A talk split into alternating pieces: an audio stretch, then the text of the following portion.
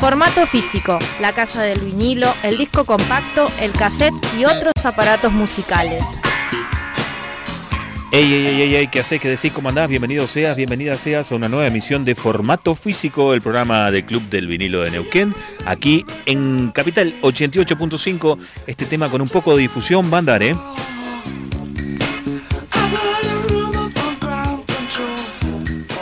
Lo que estás escuchando en este preciso instante es a David Bowie haciendo, bueno, ¿Necesita presentación? No, para nada. Ayes tú, Ayes, por la duda digo si hay algún desprevenido o desprevenida que no sabe qué es. Lo estoy mostrando, capital885.com.ar. ¿Le dije bien la URL? Capital885 sin punto, ¿no? Capital885.com.ar. Esa es la URL de la radio y ahí estamos en video mostrando lo que en formato físico martes a martes traemos que son discos, discos y más discos. Eh, ya sea vinilos compactos o Anke Cassette. Muy buenas tardes, señor Adrián Rebolledo. Muy buenas tardes, señor Fernando Barraza. Saludo a Fabián, que está en los controles. ¿eh? Y eh, muy lindo ese disco, me encanta la galleta de RCA. ¿Viste? Año 80 ese disco, ¿no? Sí. Todavía es- tenía ese diseño color naranja. En, en no sé en qué país me dijiste era griego. el disco. Este es griego. Ajá. Eh, Porque acá en Argentina lo cambiaron en el 78. Pasaron del color naranja al color negro con el perrito con. Perdón, te acabo de mentir, porque esto lo compré a un, a un tendero griego Ajá. que vendía discos, pero la versión es española. Española, bien. Española de España. Muy lindo. está. Original de época, 1980. Y Por- esa versión Sí. difiere de la del que conocemos todos, porque la que conocemos todos es el single, que, que empieza una vuelta y empieza a cantar. Acá tarda como cuatro vueltas y ahí empieza a cantar. ¿Querés que lo ponga de vuelta? Sí, fíjate, va a ver Ah, qué, vamos- distinta la versión del simple. Vamos de vuelta, aguanta. Ahí va. Ahí va, escuchamos Ashes to Ashes desde el comienzo. Ujú. David Bowie de vinilo, ¿eh? Sí, 1980. crudito de vinilo y todo. Porque ahí, estamos perdidos en los 80 hoy, ¿eh? Vamos a contar de qué se trata. Tenés razón. Compases. Qué lindo ese bajo, ¿no? Empieza a cantar. En el que conocemos todos. Claro, ahí no. Otra vueltita más. Qué lindo ese bajo. Ese bajo presagia la década del 80, pero este disco es uno de la trilogía de Berlín, cuando el Duque estaba aliado con Robert Fripp, con Brian Eno, ¿no? Y con muchachitos. no canta, perdón. Sí, no, sigue, sigue, sigue, sigue por abajo. Este, con, con toda esa muchachada enferma, ¿no? Eh, estaba haciendo una música muy mental.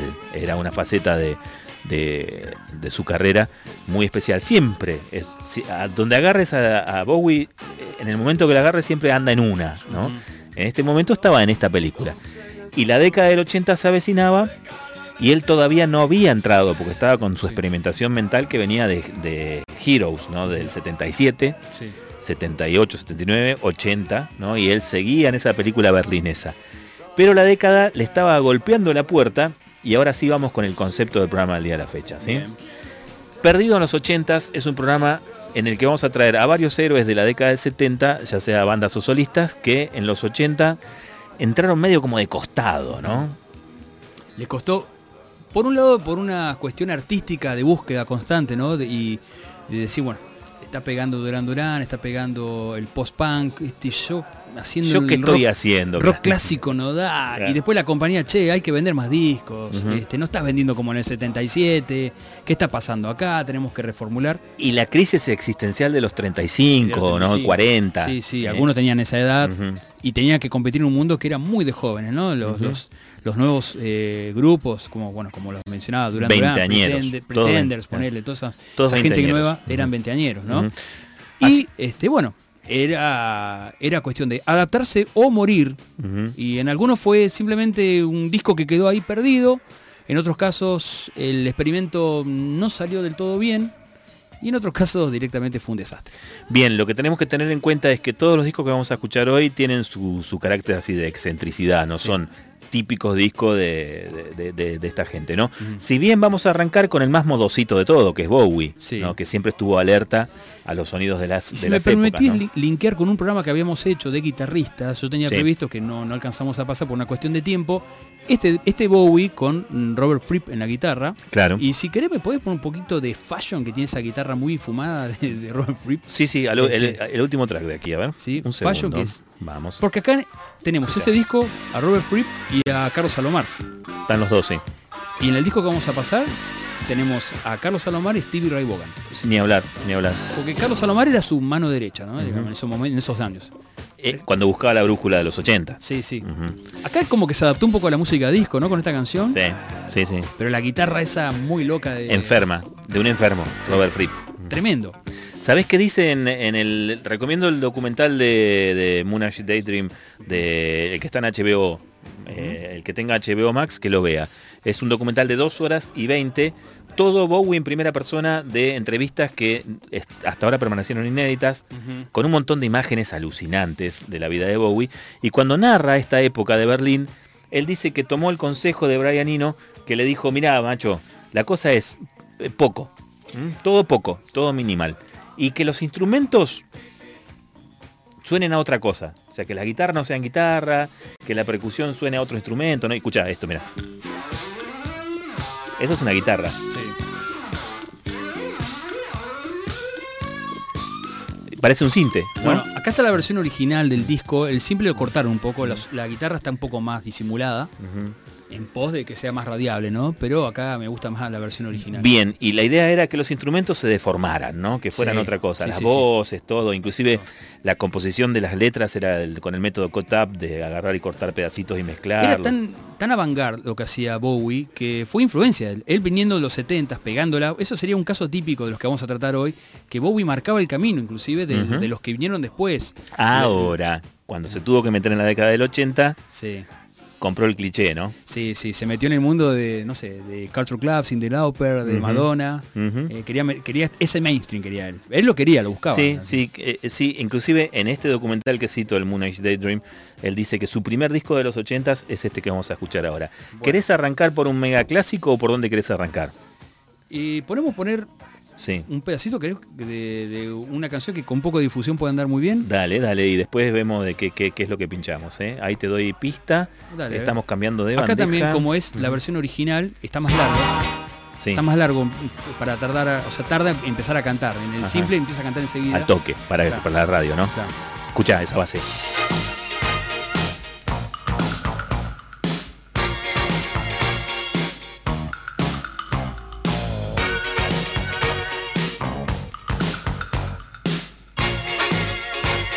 Canten todos. Qué grande. Eh, la- Tiene como un solo de saxo Sí. Y no empieza a cantar. No empieza a cantar. claro. Qué grande. Un saxo deforme, ¿no? Sí, Él toca el saxo. claro. O andas a ver. Capaz que acá no. Pero él ¿Querés toca que el saxo. escuchemos, damos vuelta al disco y escuchamos a Stevie Ray Vaughan cómo hace un solo en Criminal World?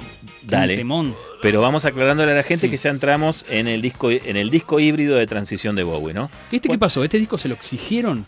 Porque él también quiso pegar, pero también como que la compañía dijo, loco, En el documental él la, la vende como que él quiso ajá. hacerse comercial sencillo y llano, después de venir una etapa super mental que era la etapa de Berlín. Sí. Ahora, ¿habrá sido así tan virginal? ¿O la compañía le dijo, eh, eh, David, larga la fafafa un rato, viste, eh, calmate un toque, llama a un par de pibes que toquen los caños, que hagan una cosa más linda, así, llana? No lo sabemos, jamás Sí. lo sabremos. Si bien Scanis Monsters, que salió en el año 80, pegó, tuvo sus hits como Fashion o Y Ashes Ashes to Ashes. Yo, yo como era un pequeño, tenía 10, 11 años, cuando salió este disco, yo lo conocí Bowie con este disco, con, con Let's Claro, Dance, ¿no? claro. Porque los videos pasaban todo el tiempo, en todos lados. Y, y esto que cuento así como una infidencia es precisamente extraído del, del documental que lo vi Pasaban ayer. el video de esta Saca, canción, por ejemplo, ¿no? A ver. Claro. Que sale un escenario gigante, él es con un rubio rubio, eh, Sí. muy platinado, así, Ujú. con unos globos que caían. Parecía cierre de campaña de el video de, de ese, de ese partido. ¿no? Sí, ¿no? ¿Viste el video que era así? Parecía un cierre de campaña. Totalmente. Claro, O sea, usted dice que Macri le copió a Bowie claro, exacto, exacto. en su estética. Bueno, eh, él, digo, lo que cuento con tanta, con tono de infidencia de que Sí. este fue su primer disco de los 80 y que él quería algo sencillo y, y- y- y que la gente, la gente pueda bailar y tararear, lo dice él mismo Claro. en la conferencia de prensa del lanzamiento de Let's Dance. Usted me prometió que íbamos a escuchar a Steve Ray Vaughan tocando con David Bowie, así que ya mismo de vuelta a ese disco. Le recordamos a la gente que hay muy poco tiempo para anotarse en un sorteo de un disco de vinilo. Te saco de, de este tema. Y te pido ahí, Fabi, la cortina de Morón City Blues. ¿eh? Escucha lo que es esto. Impresionante, chaval.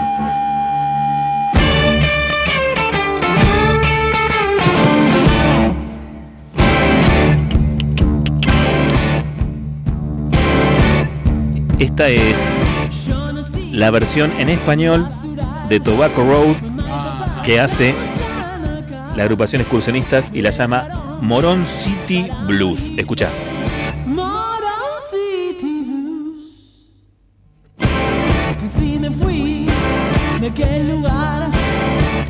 Damas y caballeros, estamos sorteando en nuestro Instagram, Club del Vinilo de Neuquén, eh, este disco, eh, que lo voy a decir en español, porque no me da para leerlo en francés. Soy muy bruto para leer francés. Es el sonido en tu cabeza. Me tiro, me tiro un lance, sacame la cortina todo, me concentro. Le brut d'instantité. Cualquiera, te mandé cualquiera. No, no da, no da. El ruido en tu cabeza, así se llama el disco, lo estoy mostrando aquí en Capital 88. Con el Google, practicando con el Google el idioma. No, le pregunté a él, le pregunté ah, a Juan eh, varias veces, él la tiró, la tiró así fantásticamente y yo cuando lo quería repetir, estoy negado para el francés, estoy muy negado. Porque es como un idioma cerrado, es como oh, para vos. Sí, totalmente. Bueno, e, este disco cerradito eh, eh, lo vamos a sortear dentro de un rato. Uy, acabo de desenchufar todo. Ahí está. Te decía que lo vamos a sortear en un ratito. Em, y, lo estamos, eh, estamos anotando a la gente en el Instagram. Así que si te querés, te querés pasar por el Instagram Club del Vinilo Neuquén, dejas ahí a un amigo etiquetado, una amiga etiquetada y ya estás participando.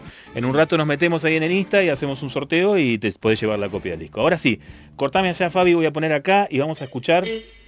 Esto es la guitarra ya de Steve Ray, Vaughan y con la producción de Nile Rogers, otro gran guitarrista, que también metió algunas guitarritas, más la guitarra de Carlos Salomán, hicieron una pared hermosa de, seis cuerdas cada uno. Esto es David Bowie de Let's Dance 1983, Criminal World. Demon.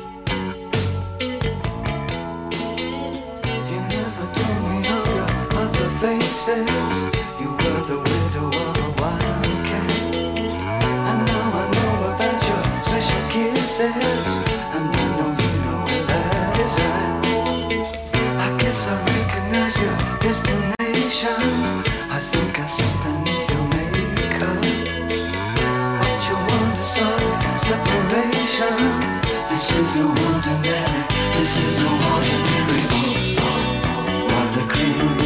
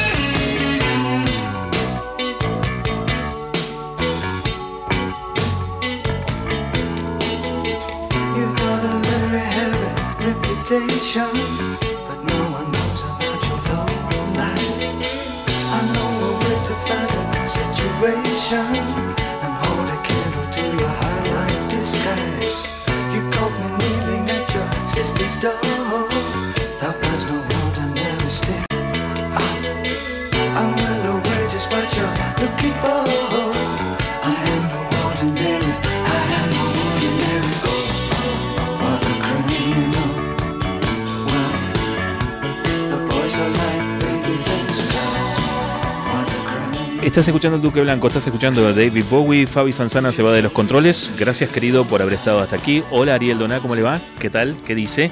Ha llegado a la fiesta titulada Perdido en los 80 artista de los 70 que entraba en la década del 80, eh, que sí que no, que cae un chaparrón. Estamos con Adrián Rebolledo, pasando al tipo que, uno de los que mejores la piloteó, digamos, ¿no? En su entrada a los 80, ¿no? Igual tuvo como dos años que no sabía qué hacer un poco, ¿no? Y sí, porque del 81 al 80 80 al 80 del 80. Desde el 80 al 83. Claro. Sí. Yo calculo que la gira habrá terminado en el 81, la gira de Scary Monsters. Sí. Y habrá dicho, "Mm. ¿Y ahora qué hago? Me Pero, el pelo más rubio. me- claro, se acabó el Duque Blanco. Eh, cuando salió, mm, creo que cuando salió el disco, estaba por cumplir 40 años, no, eh, cumplió 40 años cuando salió Never Let Me Down. Ujú. 40 años. Tenía, creo que tenía 35 cuando grabó. Sí, de eso hablan también, ¿eh? de, la, de la crisis que entre los 35 y los 40 tuvieron todas las estrellas de rock que eran jóvenes en los 70. Es ¿no? increíble, pero eh, sin querer está todos linkeados los artistas que tenemos hoy. Sí, Porque ahora vamos a pasar a Queen. sí, vamos a pasar a Queen y vamos a pasar al disco anterior al desconcierto. ¿eh? Sí. Es el disco que... Pero también cómo venían y cómo terminó. O sea, este disco de Queen que estamos escuchando Escuchá. de Cortinas es de 1980. Mm. Open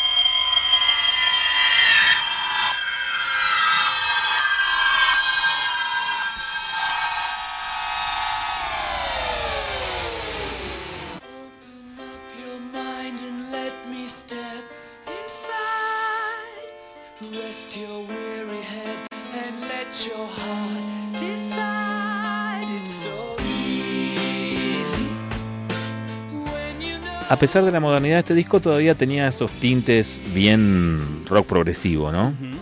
Entraba en la década de los 80, pero de a poquito, muy de a poquito, casi simbólicamente, ¿no? Eh, quizás en un nivel bastante notable con el mega hit Another One by the Dust, ¿no? ¿Sabía el dato que esta canción de Game eh, la iban a hacer a dueto con Michael Jackson?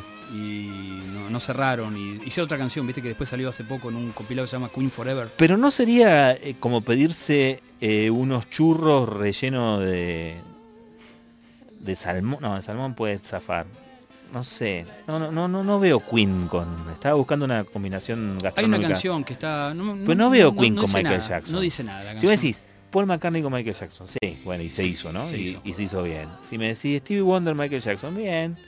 Pero Queen y Michael Jackson, ¿te parece? Y eso no es nada, viste que grabaron también una canción que permanece muy inédita con Andy Gibb. eh, Queen con Andy Gibb.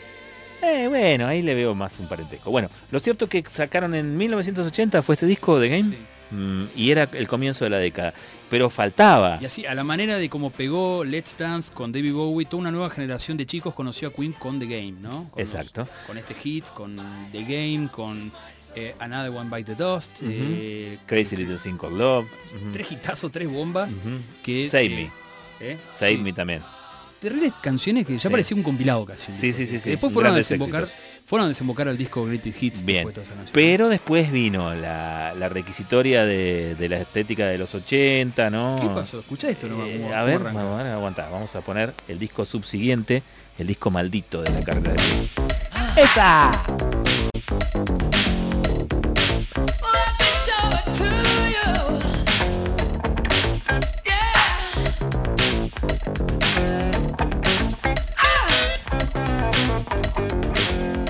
Estamos escuchando la apertura misma del disco Hot Space, Sí. año 1981. 1982. 82. Y aunque el título dice que la canción se llama Stay in Power, Sí. hay, hay mucho de Stay in pero poco Power, digamos acá, ¿no? Igual, eh, viendo este disco, no, o mejor dicho, escuchándolo en retrospectiva y al pasar de los años, es un disco híbrido que está bueno.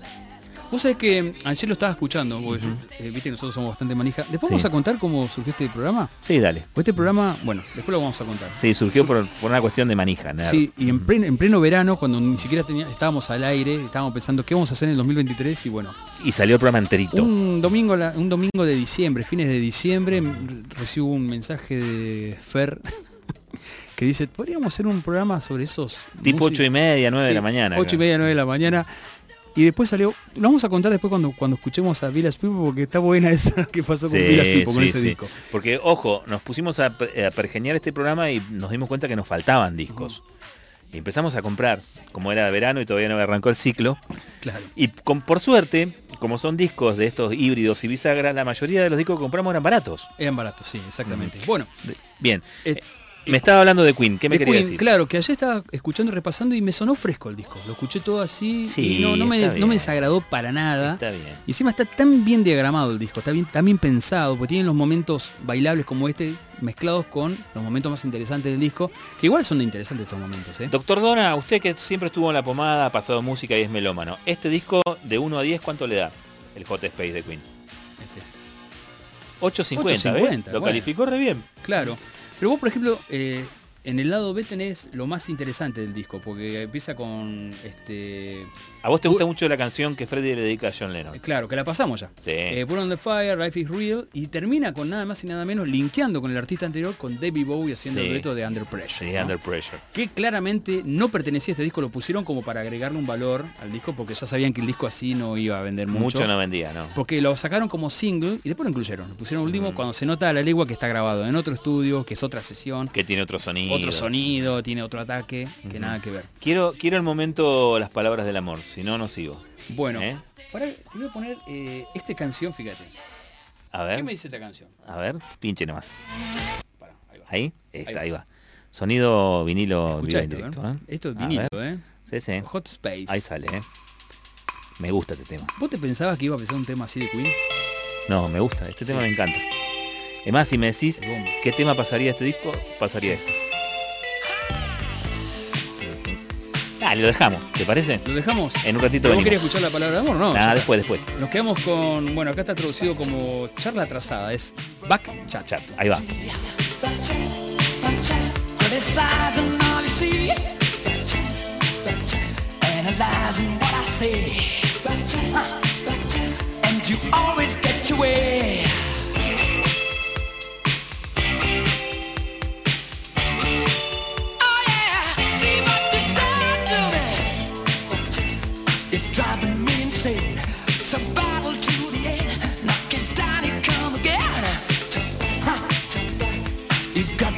The rack, twisting every word I say. You wind me up, you get your way.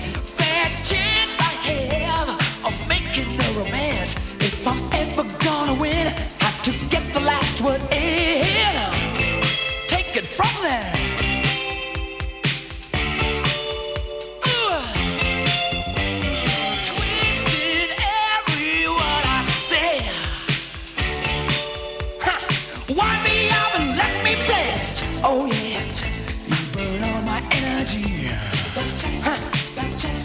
Criticizing all you see.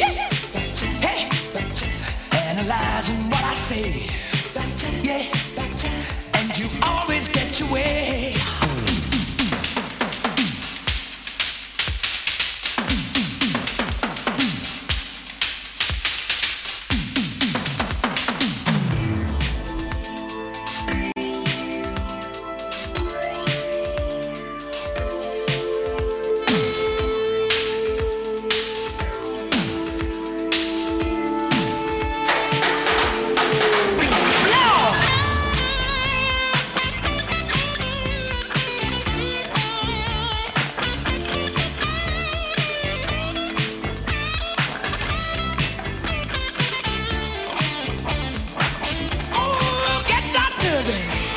Brian May no lo saca nunca del rock, ¿no?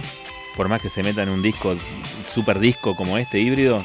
Cosa que ese sonido de guitarra, bueno, ahí es una guitarra. En el disco siguiente de Works, la canción Super Hits I Want to Be Free, Tiene un Yo solo pensaba- de sintetizador. claro, yo pensaba que era la guitarra y era un sintetizador. No, sí. Y lo que cobra ese chabón por haber metido ese solo. ¿eh? Sí. Imagínate las regalías que cobran todo el planeta. Pero el solo está hecho 100% May, ¿no? Brian? Sí, es re Brian May. sí. Este disco está producido por Queen, este Hot Space Sí. y Mac.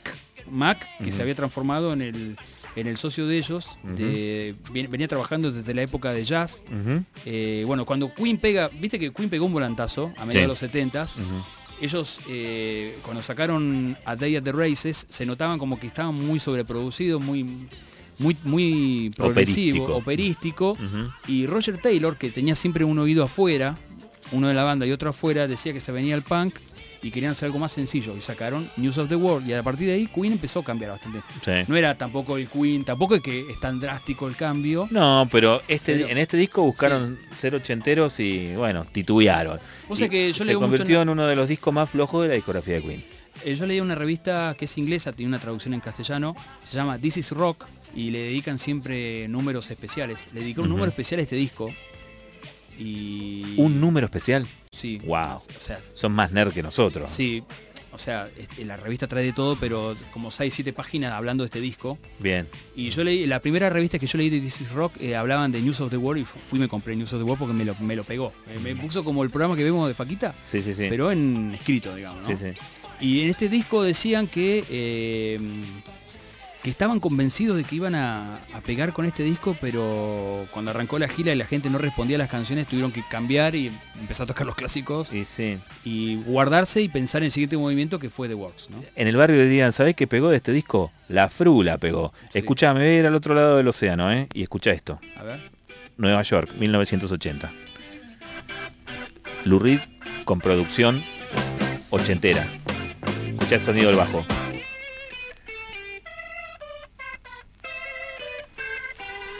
Ahí va. Some like wine and some like hops. But what I really love is my scotch. It's the power, the power of positive drinking. El poder del escabio positivo, ¿eh? The Power of Positive Drinking. Eh, bueno, Lou Reed, ¿qué querés? ¿No? Un ser noctámbulo de Nueva York que entraba en la década del 80, 1980, con este disco lo voy a mostrar en capital885.com.ar donde estamos mostrando todo. ¿eh? Growing Up in Public, creciendo en público. Es el disco del año 1980 del señor Lou Reed y eh, no es el disco del cambio de sonido. Si bien tiene a- algunos toques, digamos, de, de, de- de esa exageración de delay que le ponían a, a las cosas en los 80. No en este tema que justo puse el más sequito del disco, ¿no? Lo puse porque me gusta. Sí. eh, es dicharachero. Sino que cuatro años después, en el invita año... una IPA, te digo. ¿eh? ¿Cómo? Te invita a una IPA. Sí, totalmente. Como diría el bomba, te invita a descorchar. Este, sino cuatro años después, porque Lou Reed siempre estuvo en la suya, ¿no? Si hay tipo que, que ha estado en la suya a lo largo de toda su carrera fue él, ¿no? Y haciendo... Eso te iba a decir, yo no lo veo como que está tan perdido. Siempre estuvo en la suya, digamos. Sí, ¿eh? Claro. Bueno, pero ¿sabes qué? En el año 1984 eh, le agarró la perdición con el disco Mistrial, ¿eh? que estás viendo ahí en Capital 88.5. Está producido por él y Fernando, y un- tocayo tuyo, Sí. Fernando Saunders. Fernando Sanders, sí, músicos de él durante décadas también.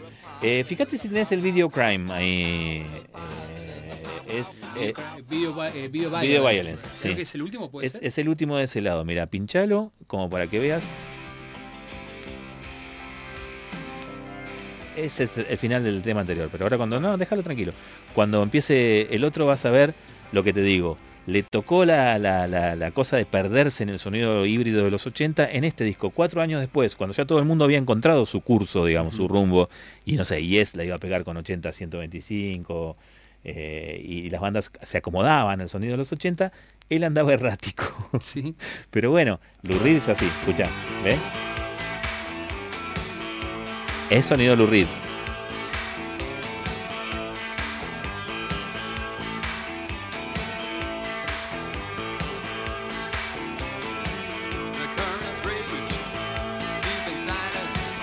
Pero una batería muy, muy ochentera, pedorra, ¿no? Sí, sí. Mirá, Me gusta la, el- el- el- el- la galleta que estoy viendo de RCA con, con Nipper que sale ahí, ¿no? te quedaste, dale vuelta, mira, te lo bajo y dale vuelta al disco. Hay un y- tema que se llama Mama's Got a Lover. Sí, bueno, es la típica eh, provocación luricística. Eh, fíjate The Original Rapper, creo que es el segundo, ¿no? Del lado... The Original Rapper. Rapper. Del lado... Ahí va, escuchá lo que es eso. Sonido vinilo en vivo, Me ¿eh? encanta. Listo. Escuchá. Ochentero, ¿no? Pero escuchá el flange, el flange que tiene, no sé si es la guitarra, el bajo. Escuchá de fondo un flange, mira, me callo, mira. I was sitting home on the West End watching KTV with a female friend. We were watching the news, the world's in a mess. ¿Viste? Es el sonido hibriducho de los 80, ¿no? Sí, sí. ¿Te parece que lo dejemos hasta y media? Me y- parece que lo dejemos, sí, nos quedamos con este esta canción que se llama The Original Rapper, Rapper, que está en la segunda canción del lado B. del disco Mistrial. ¿m? Bueno, y con esto cerramos el primer bloque de Los Perdidos en los 80 y atentos, ¿eh? y atentas, quédense porque a la salida, en el segundo bloque vamos a sortear el disco de excursionistas y vamos a escuchar verdaderos, verdaderos extraviados en la década del 80. ¿eh? Los dejo con el tío Luz. Watch out, they're going full throttle. Better watch that sword before you put it in the waffle. And while it, better check that batter. Make sure the candy's the original rapper. Hey, bitch, you better check that batter. Make sure the candy's the original rapper.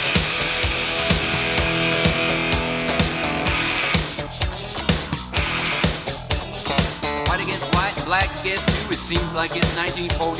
The baby sits in front of MTV watching violent fantasies. Well, dad does beer with his favorite sport. Only find his heroes are all coked up. Classic original, the same old story. The politics the hate and a new surrounding. Hate if it's good and hate if it's bad. And if it's all don't make you mad. I'll keep yours and I'll keep mine. Nothing sacred and nothing divine. Father bless me, we're going full throttle. Better check that sauce before you put a little waffle. And while you're at it, better check that batter. Make sure the candy's the original rapper. Hey, bitch, you better check that batter. Make sure the candy's the original rapper. Hey, hey.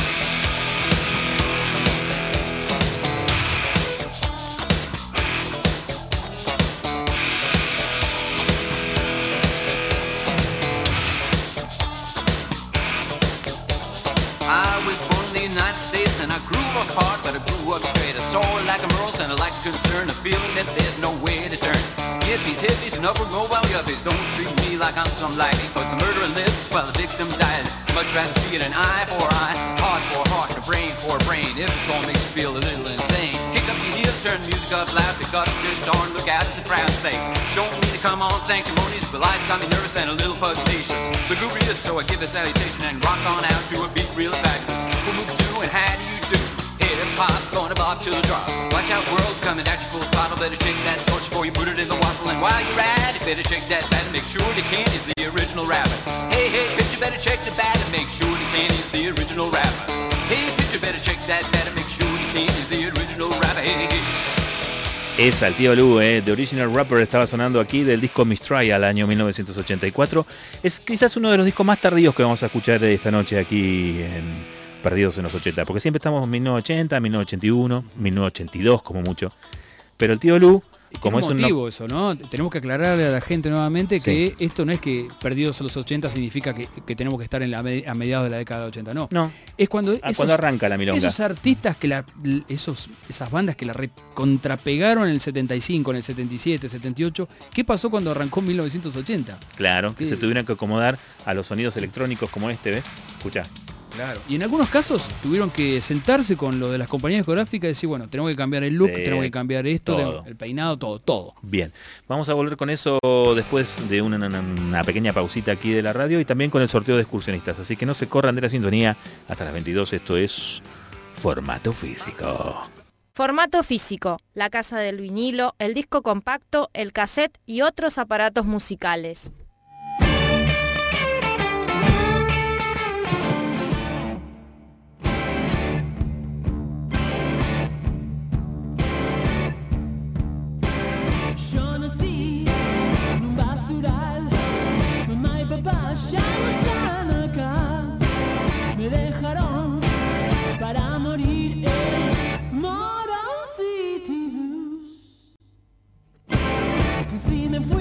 Estás escuchando el Morón City Blues de el señor, o de los señores en realidad, ¿no? Eh, excursionistas. Digo el señor porque estuvimos hablando con Juan Trañar la semana pasada y el programa pasado de formato físico fue una entrevista con este muchacho haciendo un tema por tema de este disco, El ruido en tu cabeza, que es el disco en vinilo que estamos sorteando hoy aquí en formato físico. Ahí te lo estoy mostrando en capital 885.com.ar, que es la web de eh, la Radio Capital, donde está el streaming en video, se ven nuestras hermosísimas caras y aparte la música que hemos traído, ¿no?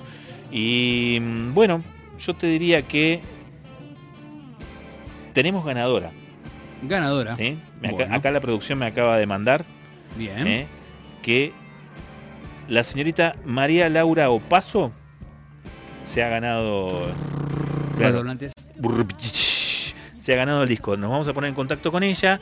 Agradecemos muchísimo a Jimmy Jazz Rock Bazar, que fue el intermediario, la tienda de discos virtual de Buenos Aires, que fue el intermediario de, de- de- de esta belleza de sorteo. Sí. Y, y a los excursionistas por mm, mandar esta botella al mar, ¿no? Al mar de la, de la Patagonia. Estoy, estoy, estoy un poco perdido con Jimmy Jazz porque me perdí un disco lindo que alguien me ganó de mano, pero bueno. Algún enfermo adicto que está Sí, haciendo... sí, que está atento, no sé cómo hace. Tiene, tiene- capaz que le llega la notificación 3 de la mañana y responde a esa hora. no Y, sé. y hay un disco muy lindo y muy barato y a muy buen precio. Sí, sí. Ah, ¿quién habrá sido el que te lo sacó de las manos, no? Encima no está en Spotify ese disco.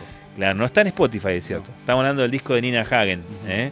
El gran disco de Nina Fearless. Hagen, Fearless, eh, que el otro día lo encontré a 3 Luca 8, ¿era, no? ¿Estaban? Sí. Bien. Y llegué antes que Rebolledo. Bueno, eh, escúcheme, ahora lo que va a escuchar ahora, ya está, lo de excursionista, gracias. eh. María Laura Paso, en un ratito nos ponemos en contacto contigo a través de Instagram y acordás cómo haces para encontrarte con tu disco. Lo que vas a escuchar ahora, mira, es ni más ni menos que... Obviamente esto. que la ganadora tiene que mandar una foto escuchando el disco. Sí, obviamente. Escucha, A ver. A ver. ¿Qué pasa que no se escucha nada? Y porque todavía el track no arranca o... No, no. Ahí está. Ahí va. Escucha. ¿Qué es esto? Tan moderno década del 80. Estamos hablando del año 1980, ¿eh? Ujú. Grabado. ¿Quién es ese? Ese es Miguel Cantilo con su nueva banda. Sí, Cantilo eh, y Punch. Punch. Ujú. Eh, Miguel Cantilo estuvo recorriendo Europa a fines de la década del 70. España. y-. España. Y quedó muy flasheado con la New Wave y con otros estilos. Claro. Y cuando vino a Argentina quiso eh, incorporar esos este, sonidos modernos. De hecho dice la crítica, ¿no? Que fue el primer disco que en, en traer sonidos modernos al rock nacional Así y es. a cambiarle, ¿no? Sacarle un poco el, el, digamos, eh, ¿cómo se dice? Eh, sacarle la naftalina al rock. Sí, de y, los es, y sonidos 70 hippie, ¿no? Claro. De- de- del- del rock Eh, eh, argentino. claro, que él también estaba en ese... por- Él fue pionero. Claro. Se sacó eso encima y vi- Le de- fue- devino en un guitarrista moderno, cantante moderno, con una banda moderna que sonaba moderna con tintes reggae. Este, pero ese no es el hit, hay un hit el, el disco, ¿no? Quique Gornati, en este sí, mira, es este, el, el hit era este, que era el más eh, como acorde al, al- al estilo Cantilo Trova, Sí. que es este. A donde quieras que voy.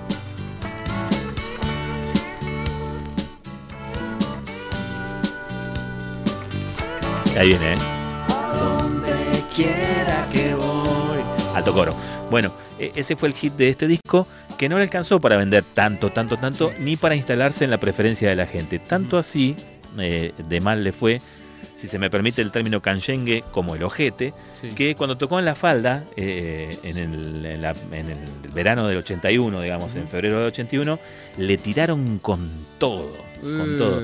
Y era cantilo, ¿viste? No ¿Este sé. disco se consigue así si lo buscas? ¿A buen Sí, precio? vos sabés que no está, no está caro. Ujú. ¿Querés que hagamos así como un scouting en, en vivo y en directo Sí, acá? Entramos a Mercado dale. Libre. Te lo subo un rato mientras buscamos a ver cuánto sale este disco. Dale.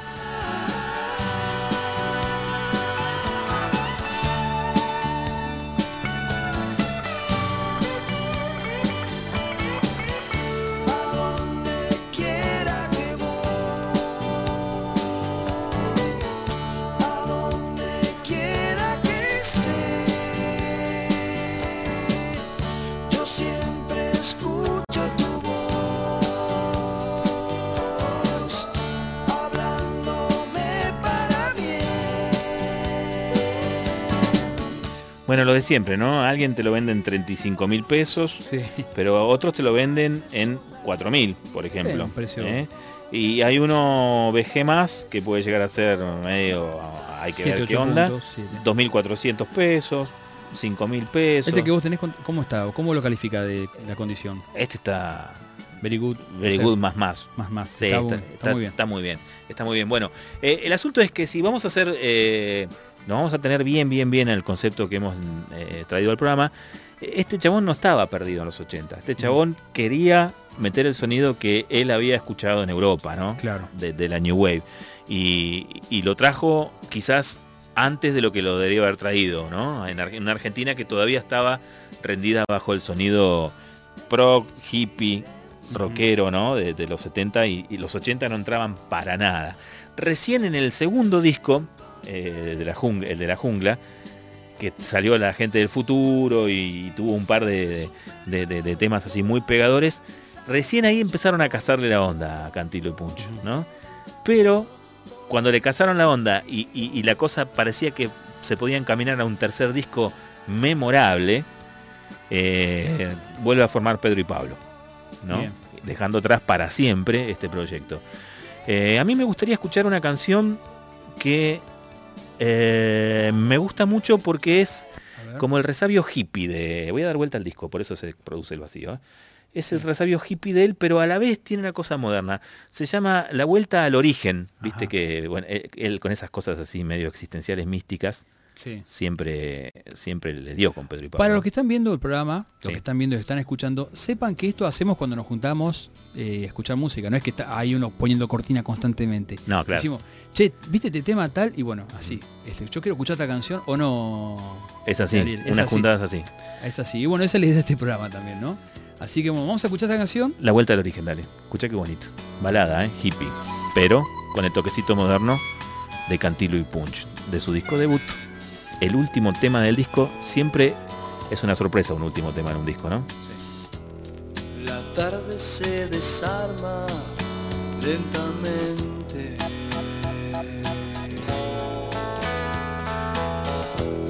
Va desapareciendo con el sol.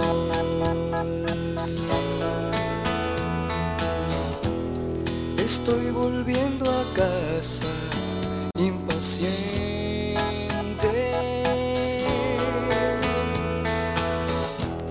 Me atraen los imanes del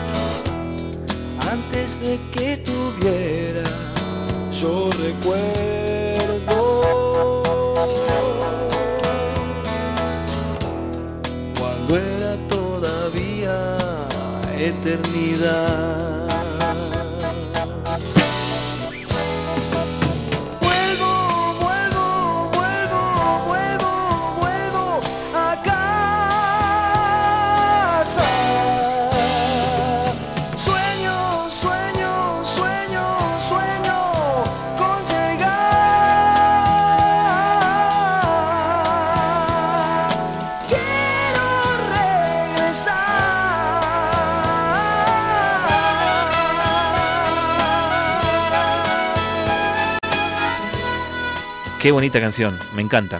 ¿eh? Siempre que eh, pongo el disco y escucho esta canción, subo el volumen y a mirar por la ventana. ¿eh?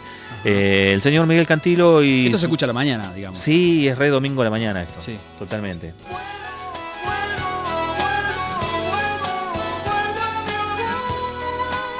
Contrario al tema de Lou Reed, que te invitaba a tomar una IPA, te invita a tomar unos matecitos a la mañana. Tal cual, sí, sí, otro perfil. Y, y es, digamos, como un como una suerte de, de- de oda de Miguel Mateo, eh, Miguel Mateo, eh, Miguel Cantilo volviendo a, a la casa, ¿no? Te confundiste con mi Mateo porque sale la, la- La tapa de Sasam, la etiqueta Sí. de Sasam. Escúchame, voy a poner esto, voy a cambiar la cosa acá. Pero Eh, te va de un extremo al otro. Y bueno, No, esto es así. Esto es así, este programa es así. Esto pasa también en una reunión de amigos, ¿no? Dice, che, saca, saca ese, eh, vamos a, Y vamos a escuchar y vamos a cambiar. vamos a meterle un poco de cuero, un poco de tachas. Eh, claro. Y, y ¿sabes qué? Porque si el programa se llama Perdido en los 80, eh, esta gente también estuvo perdida en los 80. Si bien- a, a pesar de venir de, de un disco súper rico, ¿eh? Escuchá, Este sería un caso atípico, ¿no? Porque- el más puro heavy metal. Claro. Escuchá. Pounding the world like a battering ram. Bueno, quien se sonreía con la cancioncita de, de Cantilo y Pucha, eh, ahora saca los cuernitos, ¿no? Estamos escuchando a Judas Priest, que en el año 1980 editó uno de sus discos más exitosos, la banda de heavy metal de, de Inglaterra. Editó British Steel, el acero británico. Voy a mostrar sonido compact, lo que estamos poniendo en este momento. ¿eh? Tal, tal vez uno de los discos más emblemáticos del metal de comienzo de los Sí. 80, ¿no? La tapa, o sea, la tapa identifica, digamos, todo un movimiento. Pero esta no es la tapa original. No, esa, esa es la versión aniversario que salió. Ah, Inclusive bien. está cambiado el orden de las canciones, pero bueno, sirve para ilustrar este momento. Bueno, ahí si lo estás mirando en Es una reedición. capital885.com.ar, no sé por qué hicieron eso. no ¿eh? era así la tapa. La tapa es la mano agarrando la gilet. Claro, ¿Mm? Acá es como la gilet con sangre. sí. Eh, medio, medio grasulín. Sí, Pero bueno, pues es una edición doble. una edición doble porque trae un DVD, creo, con... Genial. En la gira del año 2010, haciendo, recreando casi todo el disco en vivo. Bien. ¿no? Bueno, escuchame una cosa. ¿Por qué estamos poniendo esto? Porque Judas Priest había hecho pie por completo, comercialmente, inclusive con este disco, y a nivel búsqueda de sonido. Pero la década del 80 llegó y los chicos se modernizaron, ¿no? Claro. Y, no diríamos que dieron el mal paso porque es un discazo Point of Sí. Entry. ¿eh? Claro, y aparte fue muy rápido, ¿no? Porque este disco British Steel que estamos escuchando ahora salió en 1980 y inmediatamente un año después. Es decir, en plena gira, los tipos se tomaban un tiempo para componer y hacer esto que, que salió Sí, después. pero para, para, primero antes, antes de que pasemos ahí, Sí. me gustaría escuchar Pone, pone. para eh, a ver si le, le atino 2, 3, 4, 5, 6, 7, 8. Quiero decirte que eh, hay como una suerte de presagio de lo que sería el sonido del, del Point of Entry, ¿no? Sí. Un tema distinto, escucha. El productor es el mismo. The Rage, sí. The Rage se llama el tema, ¿no? Es otra cosa esto, ¿no? Medio reggae, ¿no? Medio el reggae medio soulero también, ¿no? Este disco, este disco se grabó en la mansión que era de John Lennon, De John en la Lennon. que aparece en el video de Imagine. Esa, esa casa blanca, ese castillo blanco que está en medio de un bosque. Se grabó ahí. Después se transformó en un estudio de grabación, se grabó ahí. Y en la canción Metal Guts, que se escucha eh, como un ejército que va Avanzando, sí, avanzando, apocalíptico. son los, los cubiertos que usaba Lennon. Claro, de- de- del cajón de los cubiertos lo, lo hicieron Los, zarandear. los, los zarandearon y lo grabaron y lo mezclaron con los pasos como si fuera una, un Bueno, ahora que lo dijo, quiere que lo ponga el tema. Aguánteme, aguánteme. Ponga Metal Guts Sí, si sí, ahí un ratito. toque- un toquecito y no nos dispersamos más. Sí. Pero como para que escuche los, con- los cubiertos de Lennon. Esto también pasa. Escuchá.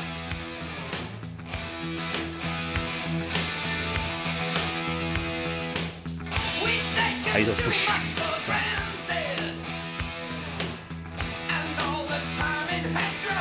Están más allá del primer estribillo, ¿no? Sí, sí, está más adelante. Eh, para meternos ya en el disco Sí. Point of Entry, que también fue producido por Tom Allen, en definitiva no se trata de un disco malo ni. Es un disco de transición, lo que pasa es que está entre dos monstruos. Uno es British Steel y después Screaming for Vengeance. Sí, dos discos súper definidos su Claro, y sonido. tres discos al hilo, ¿no? Porque 1980, 1981, 1982. ¿no? Ajá. Salieron los como así, tac, tac, tac, uno detrás del otro.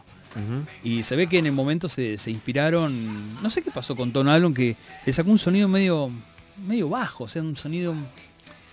Las guitarras no suenan tan como tendrían que sonar, viste que pi- pierden fuerza en el disco este. Igual tiene muy buenas canciones. A mí me Sí, sí, mucho. sí, sí, a mí también, pero están ahí haciendo, tratando de hacer pie en algo. Para mí tiene dos temazos, que es Hot Rocking y Sí. eh, Hidden eh, for the Highway. Sí, pero ninguno de los dos vamos a pasar. Yo quiero pasar No. en uno que sea bien extraviado, tipo Don't Go. Don't Go. ¿Te parece? Dale. ¿Eh? Y, y sí, y es un disco que inclusive cuando lo explica el señor, eh, el cantante, ¿no? Rob Halford dice, estábamos un poco perdidos. Sí. Así Creo que está bueno. terminando el tema. Ahí está, escucha, esto es lo de la... Vamos antes con los cubiertos de Lennon.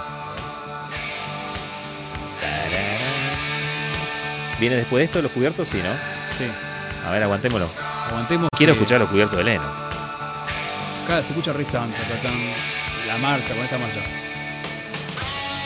No, viene después. bien, no, otro día te ponemos los cubiertos de Leno. Claro. Escuchá.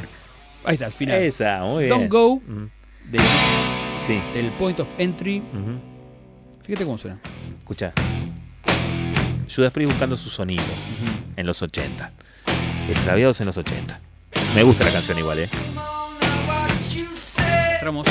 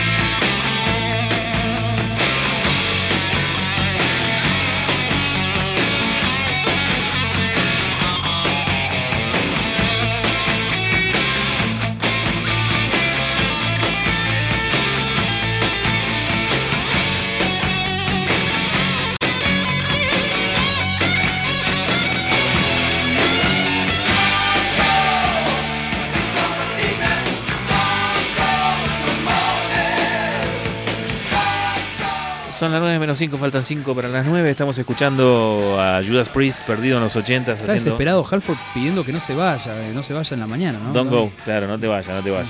Eh, En la época en la, época en que no podía blanquear su, su elección, ¿no? Su, Claro, sí, sí. su- su propia sexualidad. Diez años después salió del closet del pelado ¿eh? y fue un revuelo. Algún otro día vamos a hablar sobre eso. Ahora lo que te invito a escuchar, ¿sabes qué? Hablando de, de gente inglesa, ¿no? Escucha. Este es otro inglés. ¿Qué pasó ahí? Johnny B. Good, pero onda disco. ¿Quién es el desubicado que en 1981 hacía música disco? Elton John, absolutamente mamado, pasado de pastilla, al palo, perdido, totalmente extraviado, Y entrando Encima lo pone primer tema al lado A. del lado así, entrando a los 80 así, escuchá.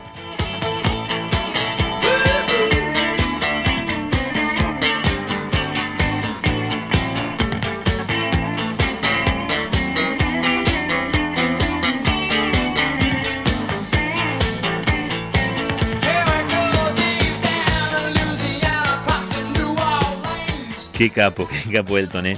Qué tipo que, que siempre hizo lo que se le cantó, ¿no? A pesar de tener como la presión permanente de ser eh, uno de los artistas más vendedores de la historia de la música, ¿no? Eh, con- contra eso hay que lidiar también a la hora de sentarse a componer.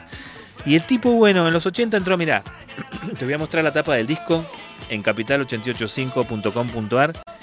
Más duro que rulo de estatua, ¿no? El chabón en la tapa. Mirá lo que es esto Total. mandíbula trabada, pobre, ¿no? En ese momento estaba pasando por un momento horrible de, de- de- de su propia vida Y lo llamó a Thor Baldursson, que era un, este, un productor sueco, porque en ese entonces el cambio de sonido de la década del 80 venía desde Europa.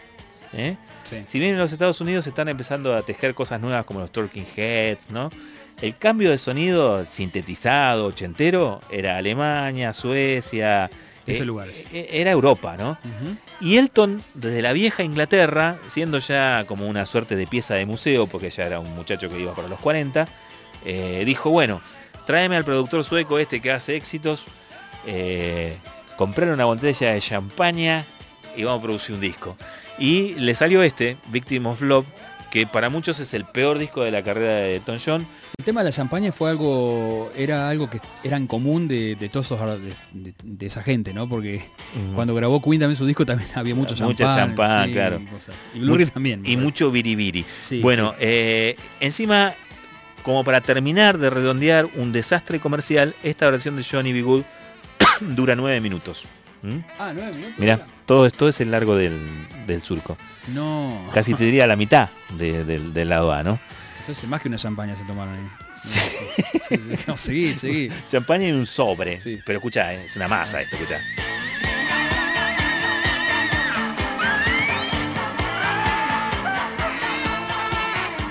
Un saxo de free jazz tienen en el ¿Vos pensás que medio. vamos a pegar con esto? Sí, yo pienso que sí, dale. Sí, nomás. dale, dale nomás que no. Nos vendemos un montón de, de discos y ¿Y la verdad. lo sacamos nueve nada. minutos o lo editamos? No, sacalo con nueve minutos. Nueve minutos, dale. Si las radios lo van a pasar. Sí. ¿no? bueno, eh, fue tremendo. Te voy a pasar a otro tema, por ejemplo. ¿no?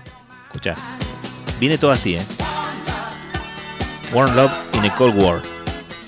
Música disco. La música disco ya había muerto, vamos a hablar de eso en el próximo bloque, ¿no? Sí. Y acá estaba empecinadísimo este chabón diciendo yo la voy a traer de vuelta. También tenía un poco de esa cosa megalómana que siempre tuvo Reginald, ¿no? El, Elton John. Como eh, acá se dice lo que yo hago. Bueno, pobre. ¿Qué le va a decir que no a Elton? La verdad que eh, es un disco errático. Ahora, volvemos con el espíritu del programa. Todos estos discos los escuchás hoy y tienen un sabor especial, ¿no? Ajá. Le, Tiene una vas- belleza. le vas Andy. encontrando los arreglos, ¿ves? Escuchá. Esta coda. Yo pienso, Fer, que uno se acostumbra tanto a escuchar los clásicos clásicos Sí. de, de- de estos artistas que lo tiene tan incorporado que cuando escuchas esto parece algo nuevo y fresco. Sí, es cierto. Dentro de, de toda la locura y de, lo que significó, ¿no? Con el Hot Space de Queen pasó eso. ¿o Sí, no? sí, sí, Mm. sí, Lo totalmente. escuchás ahora y decís, mirá, mirá el viraje por que ejemplo, a hicieron. mí, por ejemplo, Bohemian ya no lo puedo escuchar más, este, una canción que y no. este, y pongo este disco y es una frescura y es como otra banda, que descu- descubro otra banda. Bien, a mí con Elton me pasa algo muy especial Sí. que soy muy fanático, entonces puedo recorrer la discoteca de los 70. Sí, cuando sos fanático de una banda, viste Claro. que, bueno, después O- vamos a hablar de otra banda que, que yo soy muy fanático, O inclusive te acomodas a todos los estilos que se acomodan. Te acomodas con la banda. te puedo clavar un Nikita un domingo a la mañana Ah, mientras limpio. ¿eh? Eh, o sea, lo, lo, lo- ¿Sabes que me gusta mucho? lo Eh, rebanco no me acuerdo. Por eso hay, tengo su disco extraviado. ¿no? Hay dos Porque canciones de los 80 que me gustan mucho de Elton, que es Anti-Standing, Sí, que me parece un temazo. Y Blue Eyes. Esa Sí, balada, sí, esa balada es hermosa. Un baladón. Bueno, eh, este fue un pequeño paseo entonces por el momento más extraviado de Elton John. Recuerden, eh, el disco se llama Victim of Love y realmente eh, eso era lo que era en ese momento. Una víctima del amor. Producido por Pete Bellotte. Sí. ¿Eh? Bueno, lo intentó, grabó sonidos un poco discontinuados porque le metía música a disco, llenó de reverb todo el álbum. Yo pienso que fue al estudio y dijo, este, le- Quiero le- bailar, lo- dijo. los, los ingenieros de sonido, de- che, pero Elton, esto no da, si ya fue la música, ¿qué me importa? Vamos a Claro, llevar. vamos, vamos, vamos. Y bueno, así terminó. Nos vamos a ir a una tanda, damas y caballeros, no se corran de la sintonía, a la salida tenemos la segunda hora de este programa y atención, ¿eh? porque vamos a, a escuchar a una de las grandes bandas de la música, a dos de las grandes bandas de la música disco, que en un momento determinado pegaron un volantazo, hicieron discos muy extraños y bellos. ¿eh?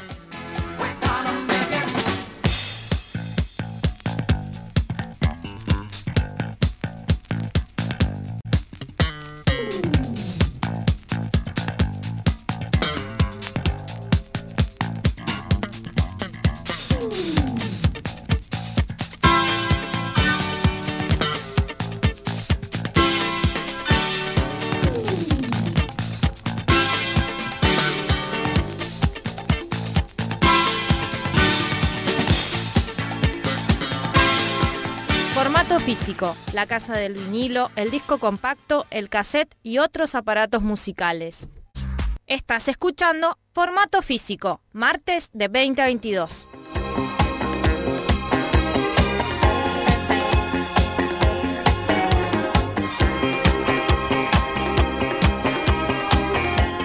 Esto es eh, Disco Sound.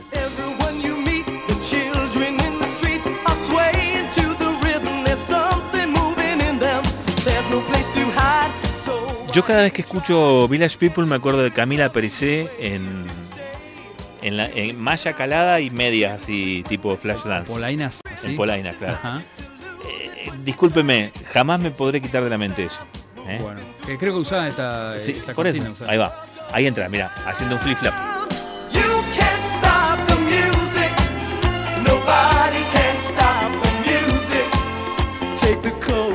Del otro lado ya se acuerdan de Graciela Alfano, esto es un descontrol, ¿eh?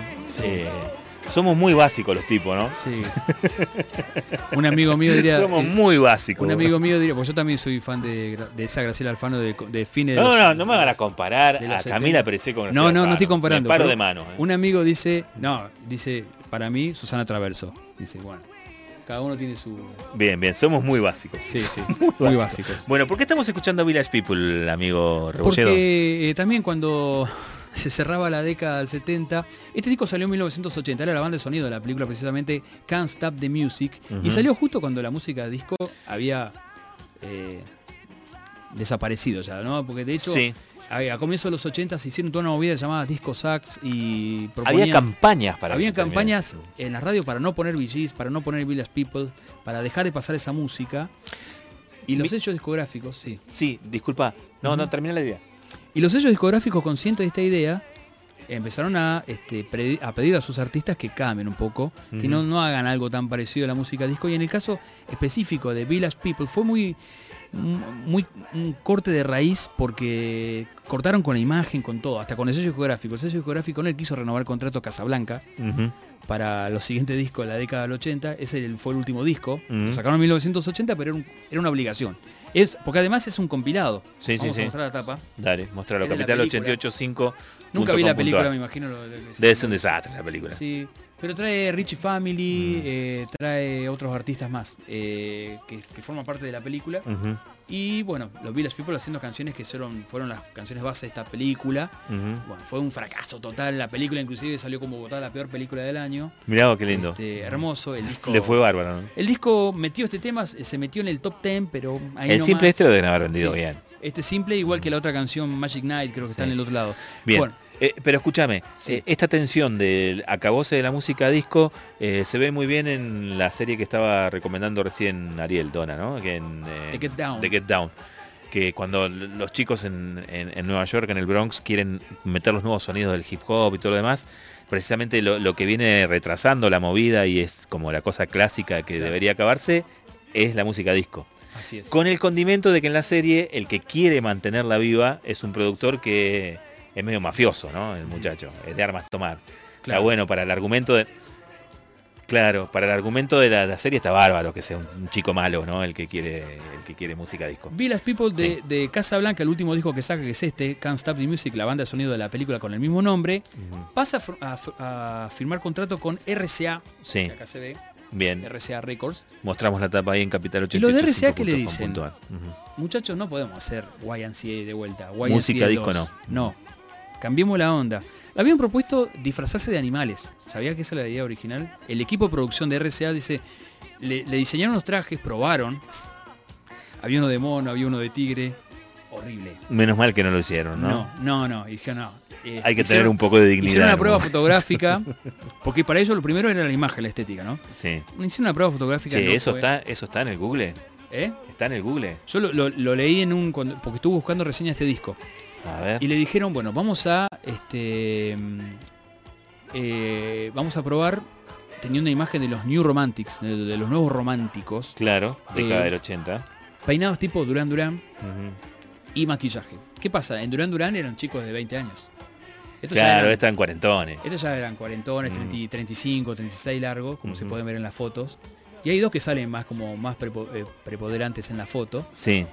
Pero eso no es nada. ¿Qué pasó con la música? Renacimiento se llama el El disco. disco se llama Renacimiento, Ujú. una nueva década, 1981, nuevo sello discográfico, nueva imagen. ¿Qué pasó Ajá. con la música? ¿Querés que escuchemos algo de este disco? A ver, ya? saco este y ponemos aquí. Eh, El hit vamos a dejar para después. Sí, claro. Y acá contamos lo que pasaba un domingo de diciembre, Ujú. que empezamos a hablar de, de los perdidos en, por WhatsApp, Fernando y yo, y así Ujú. surgió la idea de este programa, hacerlo en este año. Ujú. Hagamos uno de donde se perdieron. Hablamos de las bandas rockeras. Después dijimos, ¿por qué no abrimos el, el juego? Hablemos de las otras bandas que hacían otros estilos. Porque también tenemos en la música disco de gente que, se, que estaba perdida en los 80s y el caso fue Village People. ¿Y Escucha. qué pasó con este disco? Pero, pero, pero, escucha, escucha, escucha eso. Parece Duran Duran, ¿o gonna no? Parece Duran Duran. Y hay cierta conexión con el Black Chat de, que escuchábamos, con Back Chat de, de Queen también. Tiene esa onda también, ¿no? Es así, es así. ¿No? Escucha, escucha. The ¿Está en francés el nombre original? Sí, Rena- re- Renaissance. Renaissance. Eh, sí, Sí. sí, francés. Porque Renacimiento es, eh, sería. Porque es, eh, los productores son franceses. productores As- de la- Así le, le llamaron al, al movimiento artístico de, de- de la antigüedad del medioevo, ¿no? Claro. El renacimiento. El renacimiento. Y- este era un renacimiento de la banda. De la banda, sí. Y, y bueno, el asunto es que empezamos a manejarnos con eh, conseguir material para, para este especial. Y bueno, me menciona Adrián este disco sin tenerlo del todo masticado, así como medio como mentado lo tenía, como diciendo, hay un disco de Village People que bla bla bla, qué sé yo, a los 20 minutos yo ya me lo había comprado en Mercado Libre. ¿eh? Lo bueno de, lo bueno de este, de este tipo de material es que te lo compras por 2 pesos con 50, ¿no? ¿Quién quiere renacimiento de Village People? Si no, enfermos de la cabeza como nosotros, ¿no? Claro. Ahora, cuando el disco llegó, porque lo pedí a ciegas, ¿no? Dije, va a servir para el programa. O sea, estoy comprando un disco barato para el programa. Cuando el disco llegó, me senté a escucharlo, es un discazo. Así te lo voy a decir. Es un discazo y tiene un hitazo que ranqueó, no pegó, hubiese pegado. Me, hubiese gustado que pegara la Sí, canción. sí, pero no, obviamente es- es un disco perdido, no fue difundido ni nada, pero por lo menos se convirtió en nuestro hit del verano, ¿no? Y era una de las canciones más reproducidas de Spotify que tengo. Sí. ¿Y la escuchamos ahora? ¿Te parece? Sí, ¿cómo que no? ¿Cómo que no? Vamos a... Es una canción de Noctámbulos, Sí. ¿eh? Se llama 5 o'clock, 5 de la 5 mañana. de la mañana. Y habla de, bueno, de cuando, De un fisura, ¿no? cuando se te pasa todo y vos buscas el amor Claro. Que ahí- Y te agarra a las 5 de la mañana, a la madrugada. solo, sin alcohol, sin Mm, nada. sin y- nada. Todo se terminó. y con el labio caliente encima. Totalmente. Village People, perdido en los 80s, haciendo un té mazo. 5 de la mañana.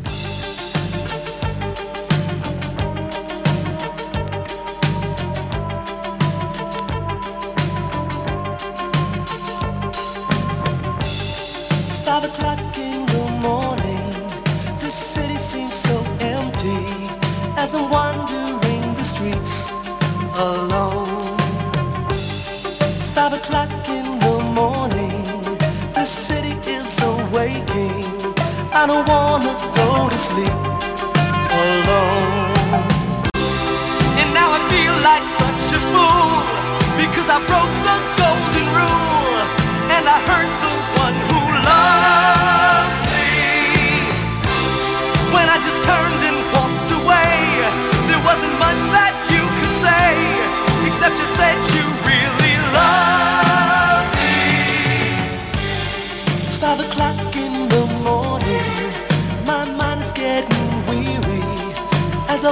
this lonely street again.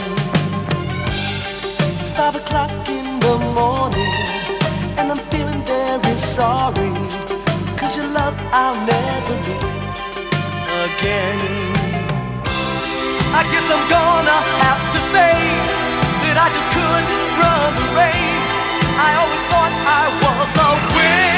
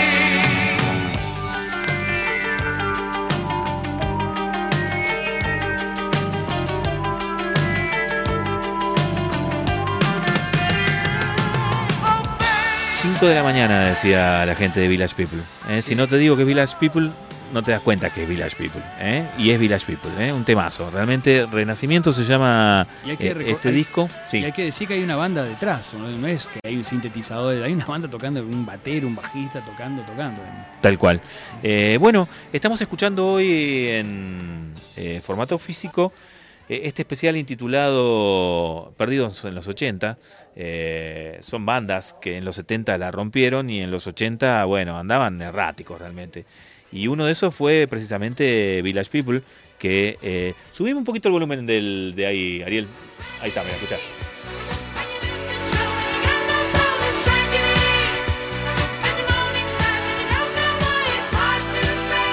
Fíjate que eh, esta banda también en los 70 la rompió y Una fue parte... un poco de difusión capaz que anda, ¿eh? Sí, ¿no? Puede llegar a rankear en, en algún que otro chart.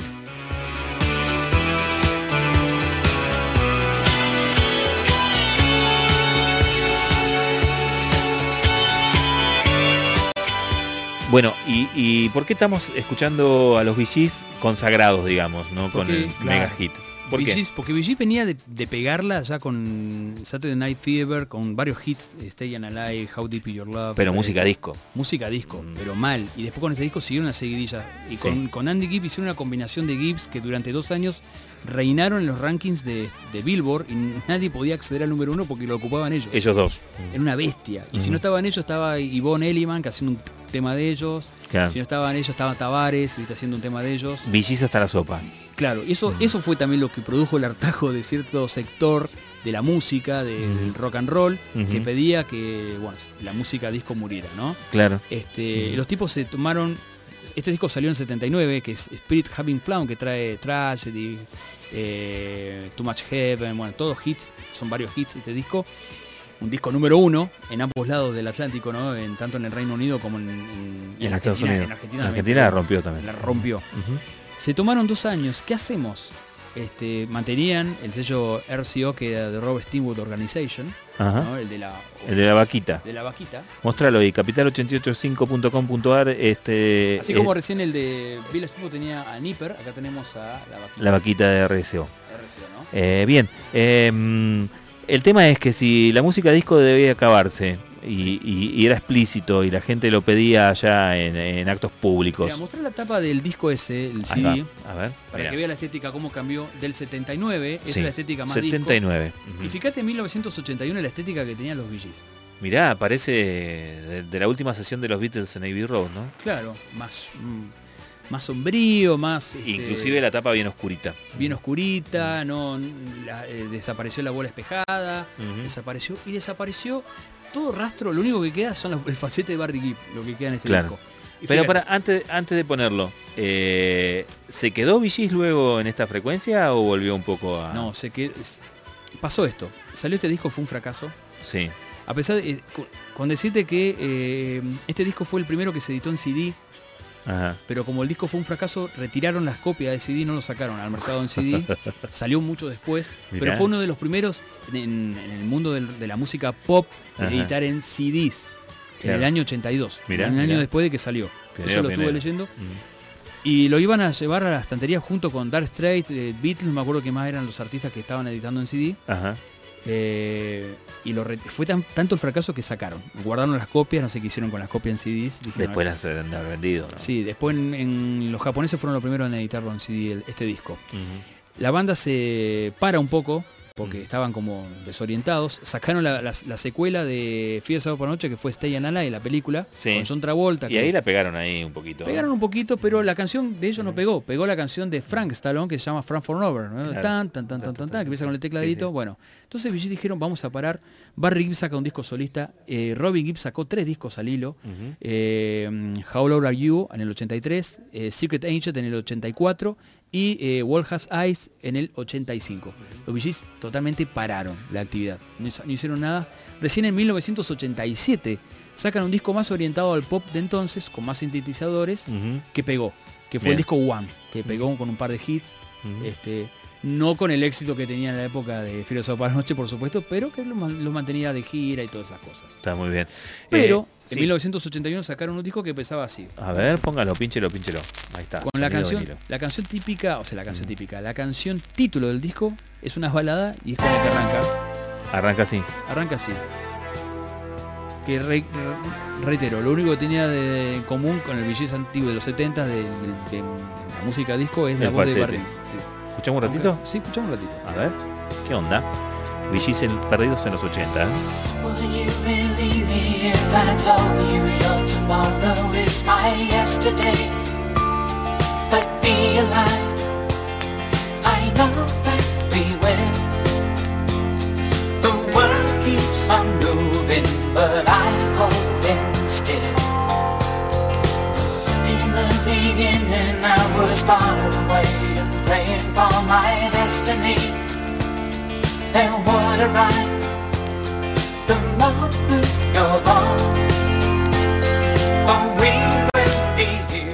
Entonces no, no se quiere quedar acá usted, ¿no? ¿Quiere No, escuchar otra cosa? Porque esta canción, Sí. es- es- si, si lo podemos comparar, tiene un parecido a eh, Too Much Heaven, que es una balada. Sí. Acá se vuelve más rockero en esta canción que se llama She's a Liar, escuchá. A ver. Escuchamos un poquito esto, lo dejamos este si querés. Sí. Acá está un poco más rockero los. Fíjate Bien. la batería. Ah, Sí. acá la base Sí. es Toto. Está el batero, el bajista de Toto y Steve Lukather mete guitarras acá en este Oh, penésimo. A ver. Ahí está. escuchemos un rato. I was served by the light as I looked through your window with the greatest intention not needing to see. I was there in the dark and I saw you together.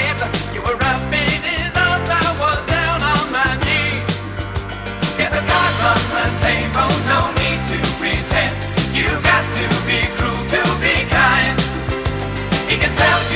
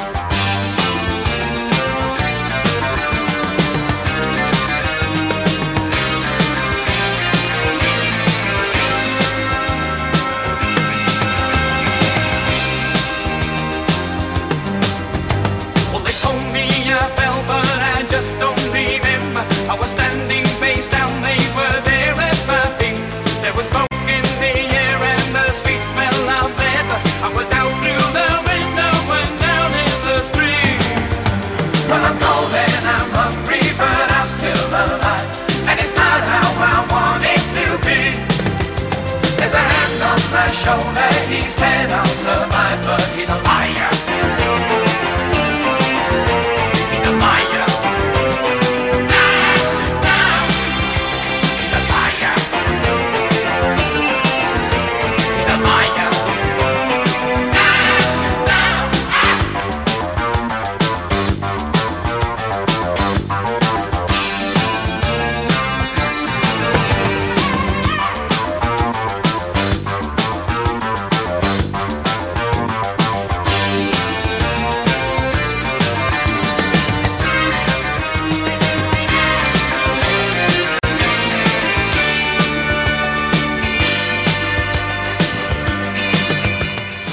Escuchando a las bandas perdidas en los 80 y estamos escuchando a los Gees haciendo un tema que sonó en su época. ¿eh? ¿Qué estamos escuchando, Adrián?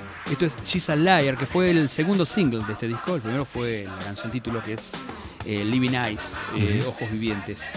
Eh, no se crean que el disco es así, se volvió rockero todo. No, acá no hay ningún vestigio de, mm, de disco en este disco, música disco. Sí. Es un tema bien rockero. Pero el resto del disco es muy baladesco, es muy el estilo de ellos, que eran antes de ser música disco. ¿no? Antes era una banda muy baladesca, de muchas armonías vocales. ¿Es cierto? Y hay canciones que canta en forma solista Robin Gibb con ese vibrato tan particular que tiene, ¿no? Claro. Un tema se llama Still Love You, Soldiers, eh, que es, es otro estilo. Bien. ¿Y sabés quién también estuvo muy, muy, muy, muy extraviado en la década del 80 cuando arrancó? A pesar de que venía de dos discos que más o menos tenían un sonido definido, este señor, escucha. Escucha. Mezcla de gospel. Con lo viejo que hacía él, pero no tanto. ¿De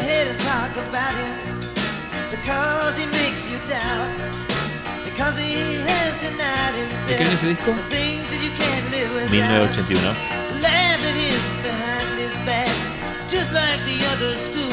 La voz lo sacaste que no sé, obviamente. escucha.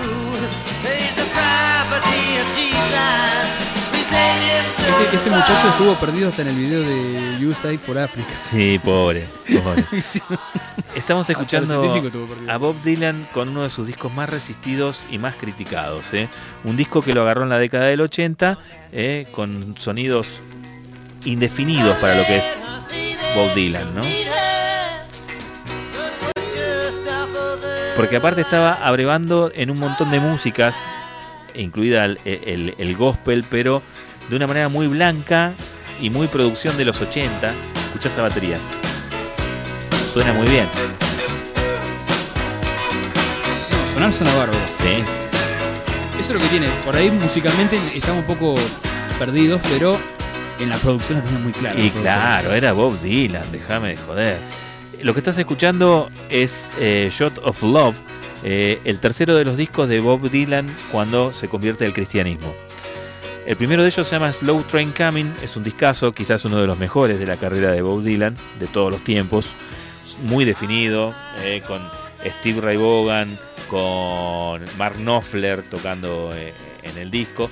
El segundo se llama Saved, que está un poquitito más abajito que, que el Slow Train Coming, pero el tercero es este, para que te voy a pinchar otro tema más, como para que te des cuenta el medio cocoliche que había.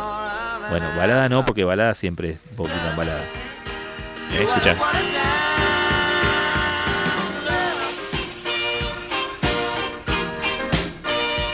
¿De este disco vino el que trae Neighborhood Bully? Sí, sí, después medio como que quiso- encaminar, pero a quiso los... en. Claro, totalmente. A, a los dos discos volcó y desapareció hasta los Traveling Wilburys. Lo discontinuaron a Bob Dylan, las compañías y el público, ¿no?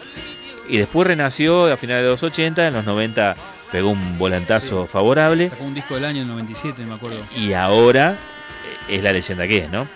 Bueno, pero este disco de eh, 1981 quedó en, en la historia de, de la discografía de Dylan como una de sus peores ocurrencias, ¿no? Queríamos hacer un paso, ya que estamos en, perdidos en los 80, grandes eh, leyendas de los 70, no sé si equivocándose, pero dando esos pasos erráticos. Y nos vamos a ir al otro lado del Océano Atlántico porque eh, vamos a escuchar a una banda que en los 80 ya venía como dando pasos muy muy poco firmes, ¿no? Se, trata de... Sí, ese tema. Me, me preguntaba, "Pa- pasame el sobre, Adri. El sobre, el sobre. Este, sí. Eh, era una banda que ya no, ya no vendía mucho. Se llama Uriah Heep, ¿eh? que en la década del 70 tuvo su, su éxito como banda de rock y hard rock. Eh, se le había ido el cantante. John Lawton, y lo reemplazaron por Slowman, por el, tocayo John, pero John Slowman. John Slowman entró a regañadientes del gran compositor de, de, de Uriah Heep, que era Don Henley, que era el tecladista, porque a Don Henley nunca le gustó cómo canta John Slowman. John Slowman tiene como una, una cosa muy afectada, con falsetes, ¿no? Y, y- Medio no, no, no, no, no, no, tan arriba no se va. Sí. Pero, pero tiene esa cosa del blanco cantando soul, ¿no? Eh, ahora lo vas a escuchar cuando lo escuches sí, sí. En, en- en la canción que he elegido. Eh, y bueno, eh, Don Henley no lo quería, pero el resto de la banda se lo impuso. Y no solo el resto de la banda, sino la compañía. Dijo, no, escúchame, macho, vamos con este pibe. Es jovencito, es nuevo, tiene toda la voz, tiene toda la facha. Dejate de joder, ¿no? Eh, Recordemos que en esa época del 78 al 80 la banda venía pasando por muchos cambios y no se terminaba de poner en pie y le- No, le, venía no, otro cambio y así. y, ¿no? y que y quedaba ya dinosaurica con el tema de- del, del punk y de la New Wave y, Sí. todos los nuevos movimientos. Que tenía había. una imagen así muy vieja ya. Sí, ya era muy setentero. Bueno, eh, lo intentaron, lo intentaron con este disco, no le fue bien, a mí este disco me encanta. Se grabó en el 79, se editó en el 80, ¿sí? Eh, lo que vamos a escuchar es Won't Have to Wait Too Long, es decir, no tenés por qué esperar a que se haga tan, claro. tan lunga, Sí. que, que es eh, una composición de Trevor Bolder, eh, Bajista de Bowie. Claro, Mick Box y, y Ken Henley. E- Es recontra re, re, re inglés este disco. Es una banda inglesa, ¿no? claro. Pero respeta eso. Y, y- y tiene en la voz de Slowman, vuelvo Sí. a repetir, esa raíz soul inglesa del, del- del blanco inglés cantando el soul, que se siente bastante identificado. Es más, todo termina en Amy Winehouse, ¿no? Sí. En el siglo XXI. Claro, A los ingleses le recabe el soul. claro. Y los decodifican muy Una bien. banda que hoy goza de muy buena salud discográfica, ¿no? Acaba de sacar un disco, muy, un disco que muy- como diría el, Mexi- el mexican, Sí. eh, Uriah Heep. ¿no? Uriah Heep. Eh, no sé si viste que anunciaron para el 2024 una gira que se llama Metal Fest o algo así. ¿Y vienen para acá? En cabeza, no sé, pero está en varios lugares. En cabeza Judas, eh, Saxon y tercero está Uriah Heep. Bueno, qué Los lindo. tres ojalá, ojalá vengan. Bueno, eh, no le doy más a la lata. Me gustaría que pongas el tema que arranca con un silbatazo, a ver si le, le atinás. Ahí está terminando el anterior, Carry On. Escucha esta, porque esta arranca con un silbatazo. Y luego, algo, una música híbrida con un cantante de soul ¿eh? y una banda de hard rock intentando hacer no sé qué. Escucha. Y el bajo de Trevor Boulder. Escucha el bajo. Tremendo el bajo. Uriah Heep. No da para que te quedes esperando tanto tiempo, sería la traducción bastarda. Escucha.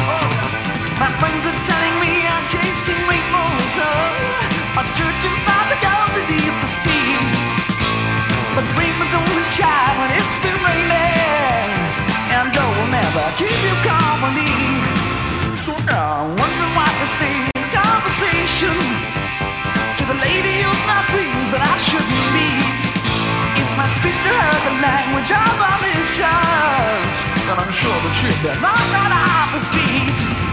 And I know she will, and I love her too.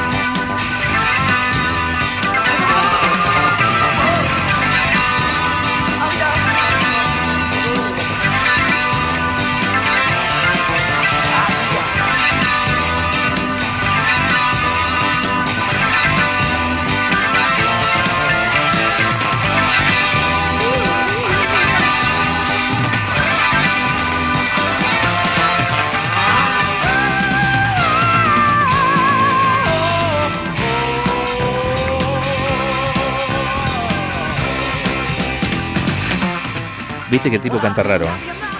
pero tiene muy buena voz. La verdad que sí. Qué buenos cantantes que tienen los ingleses, ¿no? Si vos te pones a pensar de los 70 hasta los 90, Totalmente. Y aparte de esa finura, ¿no? Sí. De, la, de la composición y de la grabación, todo, ¿no? Y bueno, British, British. eh, y, y que es seleccionado, ¿no? Porque recién mencionaste a Trevor Border y también Chris bajista de Chris Slade, tremendo baterista que después juntó con The Firm, Sí. con Jimmy Page y con Roger, ¿cómo es? Paul Rogers. Paul Roger. Y después tocó ACDC, ¿no? Sí. Que renació, re- ACDC tuvo un renacimiento en los 90 con The Edge y Chris Slade era responsable de ese renacimiento, ese golpe que tiene, ¿no? Escucha esto, esto es lo que lo, lo mataba a Henley, escucha, escucha la voz. Pero cómo la maneja. Escucha. Esto no le gustaba a él. Escucha. Y acá se ceba, ¿eh? bien cebado. Escucha.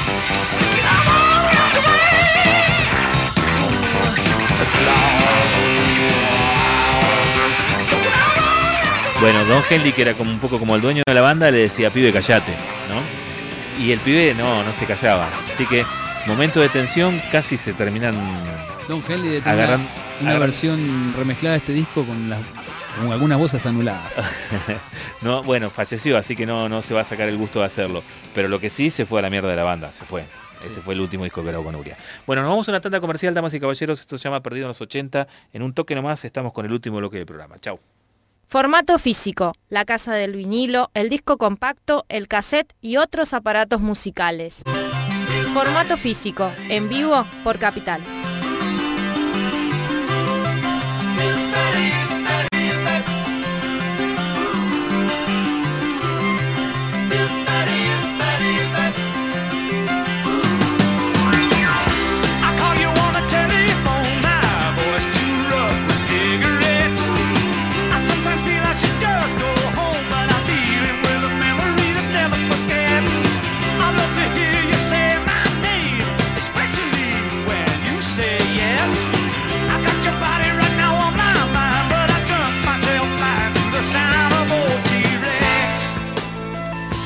Lo que estás escuchando son los Who, los legendarios Who sonando a principios de la década del 80, perdidos en los 80 con el único hit que trae este disco que se llama Face Dances. La repegó este hit, ¿eh? fue número uno en el ranking de Estados Unidos y número 3 en el Reino Unido. Estuve- eso Bien. lo estuve leyendo hoy.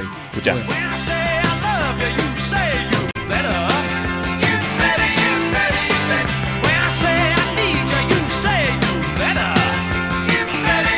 you ¿Qué edición es esa? Porque veo sello de Warner y me llama Sí. la atención porque acá lo editaba Polydor.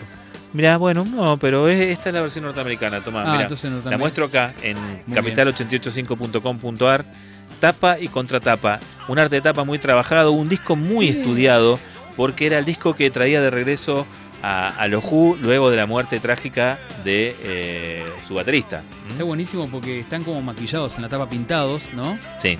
Y en la contratapa trae unos, las pinturas y hay uno que tiene el logotipo de Warner. Sí. Qué detalle, ¿no? Tal cual. Mira, te, te paso al tema que sigue. ¿Ves?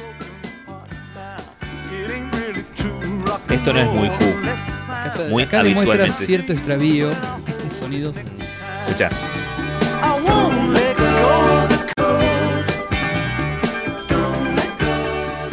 Encanta el disco igual, ¿eh? Acá estrenaron el baterista nuevo, ¿no? Estrenaron baterista luego de la trágica muerte de Kid Moon, ¿eh? el limadito de Kid Moon. Y, y- y, o sea que una banda pierda un baterista tal, ¿no? Que era como una marca registrada en el sonido de, de la banda. Porque en Río, la verdad, era una conjunción preciosa de Who, ¿no? Sí. Más allá de las voces de Tauschen y de Daltrey, tenías a Twistle con un bajista eh, extraordinario que hacía un contrapunto de, de- de desmesura con, con Kate Moon, impresionante, y la viola de- del muchachito Pete Townshend, ¿no? Pero cuando perdés una de esas patas, y de una manera tan trágica, y encima son amigos desde la secundaria, ¿no?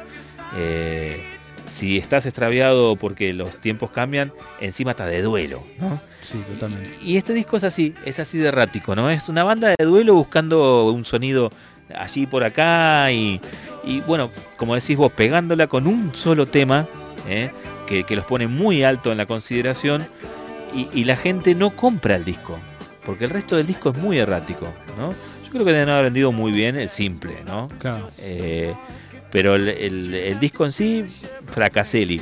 Y, y comenzó con una suerte de tumbos ¿no? que dio eh, de Who durante la década del 80. Viste que en Estados Unidos es muy común que la gente se compre el disco Sí. y si no le gusta va y lo devuelve.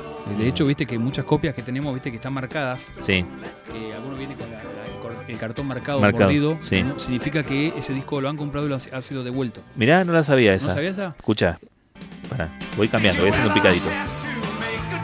Esto podría ser un poquito más rock and rollito uno, pero ya medio post-punk también, Claro. ¿no?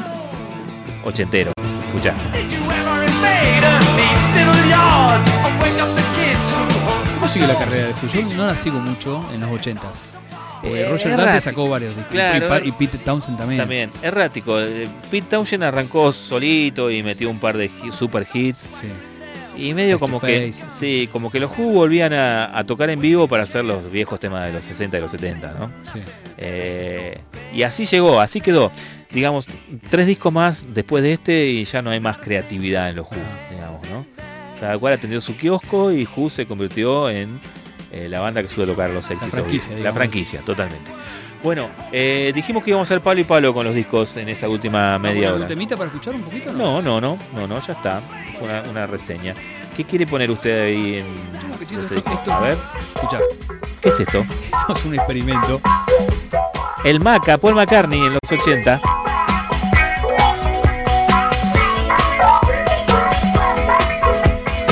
Edición Gatefold de su McCartney 2, ¿no? La parte de adentro, fotos sacadas por Linda McCartney. Gran fotógrafa, linda, Sí. ¿eh? Este disco grabado como se grabó el McCartney, el primer McCartney de 1970, este se grabó en la granja de él en Escocia, en su estudio casero, y se grabó así, con, experimentando con cintas, con máquinas como esta canción. Sí. El lado B es todo experimental, es muy raro el disco este, Ajá. autoproducido, ¿Te, autotocado. ¿Te gusta? ¿Lo escuchás? Sí, lo escucho, me gusta, el, me gustan mucho las cuatro primeras canciones del... del A ver, pone, pone, dale, dale vuelta. lo voy a dar vuelta, Sí, sí, sí. y te voy a poner una canción. Poneme lo que te gusta. Sí, hay una canción que me llama mucho la atención, El teclado que te mata la cabeza. A ver. Este, Ese. Temporary. Secretary. Y tiene una guitarra acústica. Eso es Kraftwerk, ¿no? Sí, mal. El tipo se escuchó eso, Motoric. dijo, voy a hacer algo así. Mm. Y, pero lo hizo él solo, ¿no? Él, él toca todos los instrumentos, canta. En, en algunas canciones hace corito por ahí linda, pero. Vamos a subir, escucha. Can you find for me someone strong and sweet fitting on my knee? She can keep her job if she gets it wrong. Ah, but Mr. Marks, I won't need her long. All I need is help for a little while. We can take dictation and learn to smile and attempt. Lo que tuvo este disco, eh, al- parecido al caso de The Who, que tuvo un hit que pegó por todos lados, que es esta canción Coming Up. ¿no? A ver. Escuchando. Subir, a ver. Ariel mueve la cabeza pues la, recuerda, ¿no? Que en los 80 pegó este tema, pegó mucho, fue número uno en Estados Unidos y el disco lo anduvo bastante bien. Qué Yo- raro Maca compon- componiendo una canción que la rompa, ¿no? Sí, tiene un tema, una balada que es todo teclados y él cantando se llama Waterfall, pero no vamos a escuchar una balada porque es muy triste, está muy buena. Pero yo te propongo que escuchemos eh, la tercera canción eh, que se llama In the Way, en el camino. Dale, que es- sácalo, ¿eh? que es un blues medio híbrido. Está bastante bueno. Escuchamos un poquito con Dale. ese sonido perdidos. En los 80. Fíjate, aparte del solo, tocando todos los instrumentos, ¿no? A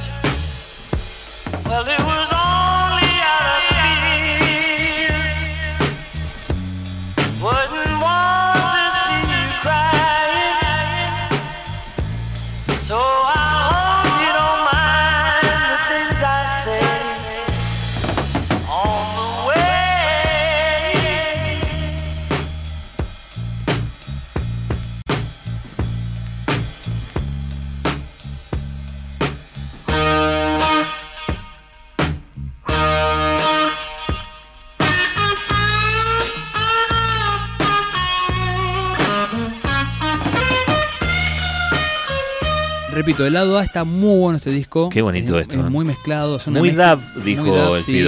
Eh, tiene cinco canciones muy buenas. El lado B es experimental, es un viaje, es como muy fumado. Pero reaparece con una acústica al final que es típica de McCartney. En el sobre interno dice, eh, este álbum fue grabado en casa. Los micrófonos fueron conectados directamente en la parte posterior de una reproductora Studer de 16 canales en conexión con la consola de grabación. Solamente tenía un asistente y un ingeniero de sonido con los coros de Linda. Eh, él grabó todo este disco enteramente tocando todos los instrumentos, batería, bajo, teclado, sintetizadores. Y bueno, esta Studer que era procesaba los sonidos, sus voces que aparecen van y vienen. Dub, totalmente dub, tiene En razón el, en el lado B tiene más experimentos, bueno, no vamos a escuchar ahora, pero voces que van y vienen. ¿Año de edición? 1980. Esto lo empezó a, a- a programar en 1979. Estaba originalmente pensado para hacerlo en Wings, pero bueno, no vio como... Muy personal, muy personal. Sí, de hecho Wings hizo una gira eh, a comienzos de los 80s, antes que saliera este disco, y tocaban Coming Up en vivo. Está. Bueno, ¿sabes qué te voy a tirar por la cabeza? Te voy a tirar por la cabeza una de las Ah. bandas que en los 70 era mm, de, la- de lo más viejo que había, pero de repente pegó como un, Volantazo. una revitalizada. Escucha, escucha.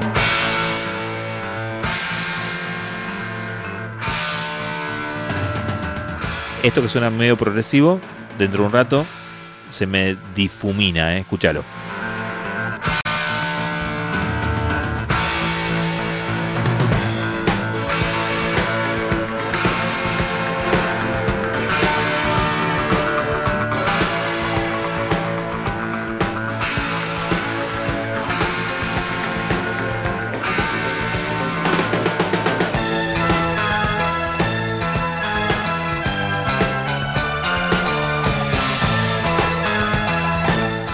Atento, ¿eh? porque acá se viene algo que te cambia los papeles para siempre y te introduce en lo que años después sería el sonido de Yes. Escucha.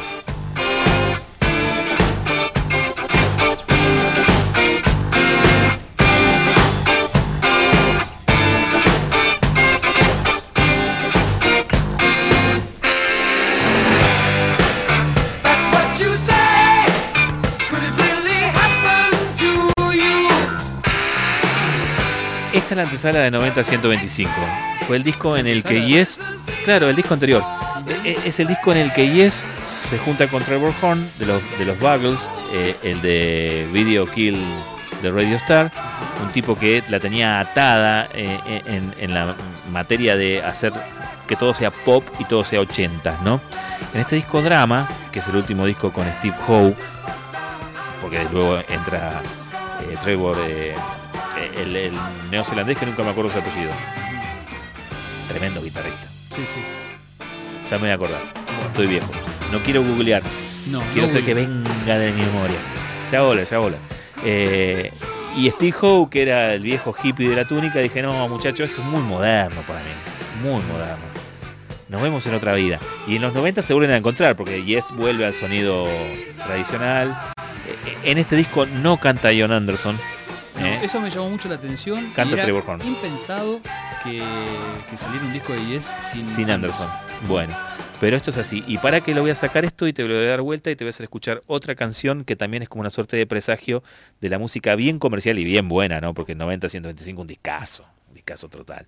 Sí. Eh, a ver, de. Que a ver si es este. Ahí está, escucha.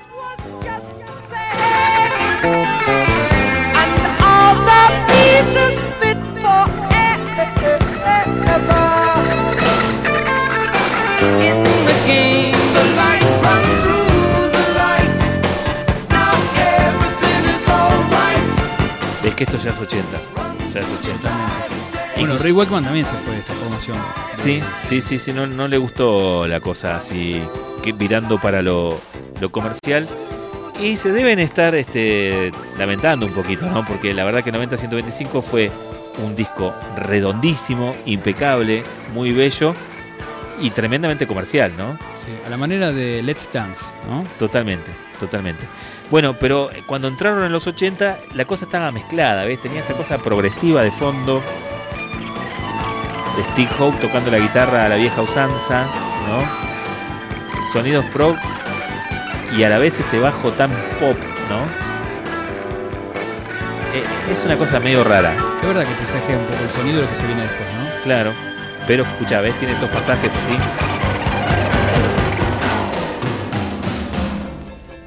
Escucha.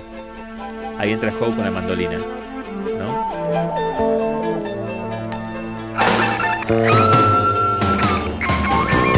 Es hermoso este disco igual, ¿eh? Sí. Lo súper recomiendo. Y acá Jon eh, eh, imitándolo a Anderson. An- Anderson, totalmente. Más que imitándolo, a mí me parece que, que está acotado al- a, la forma de componer y el Claro. estilo, ¿no? Tiene Sí, que sí. cantar La métrica, la melodía.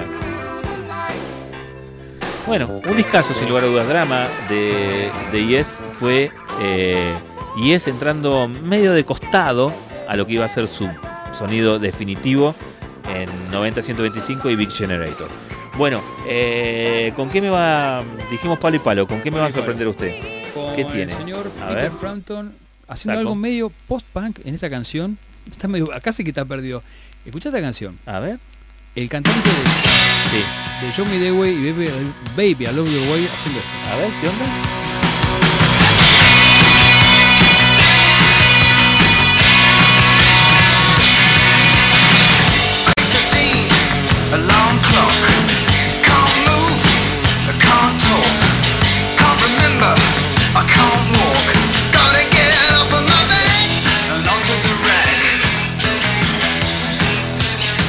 Muy bueno, boludo. Parece Sí. Television de ¿Viste? Cars.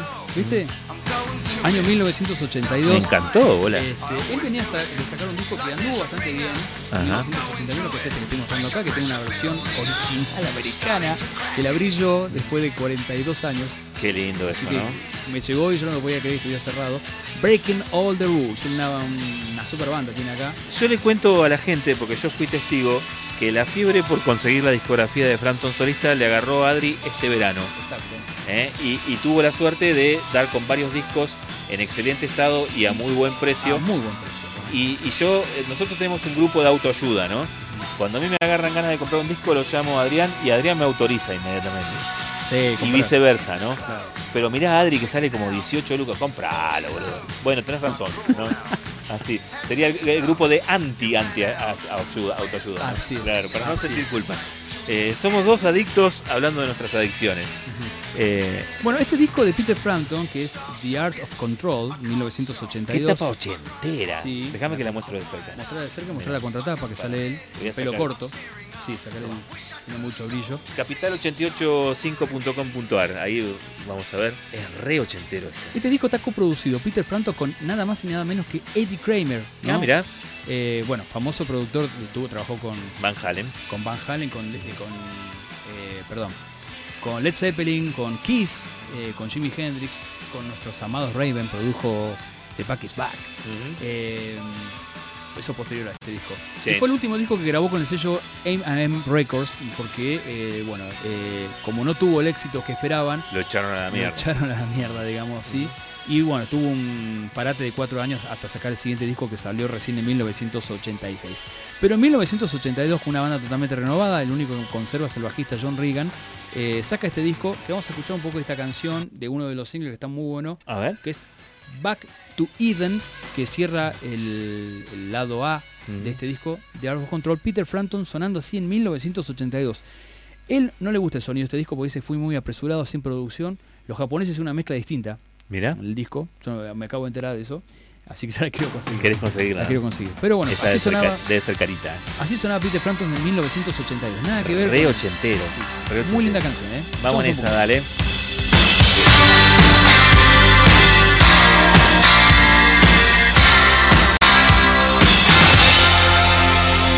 I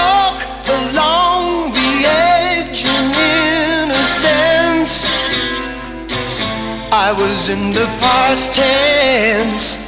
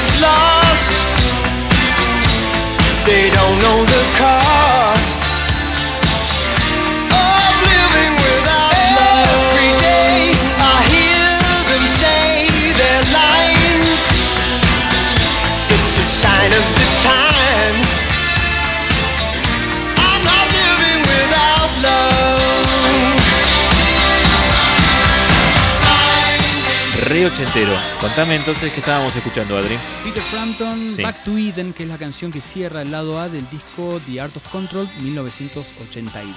Atención, me voy al año 1980 y te voy a hacer escuchar algo de un caballero que es trovador y rock and rollero, pero sacó en el año 1980 un disco que se llamó Mundo Moderno. Y escucha, escucha. Ahí está terminando el tema anterior, eh, pero quiero que escuches bien vinilo esto, esto, ¿eh? sí. Y tiene, tiene su baqueta esta, esta versión de Mundo Moderno de Morris. Escucha. Esto que estás escuchando se llama Te espero en la discoteca. Tema 5 del lado A del disco Mundo Moderno. Pero en la discoteca, ¿para qué?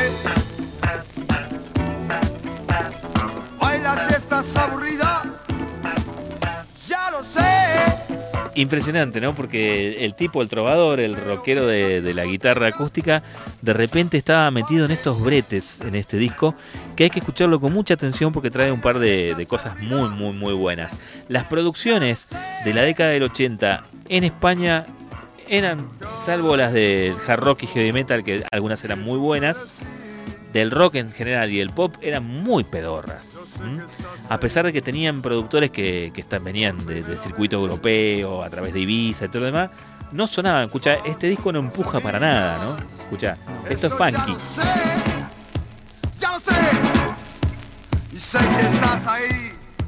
Viste que le falta cuerpo a todo, Sí. ¿no? Está perdido en todos lados, ¿no? Sí. Perdido en la discoteca, Morris. Sí, perdido en la discoteca. Bueno, te espero en la discoteca Morris Mundo Moderno. Quería traerlo a colación porque hoy escuchábamos a Miguel Cantilo, que también eh, con eh, la- el toque de Es- España se volvió con el Cantilo y Punch. Me, me gusta más Cantilo y Punch que esto. ¿no? Sí, sí, sí. Tiene Cuando más- Morris deja de hacer esto y, se, y se pone a hacer de vuelta lo que él sabe, la rompe.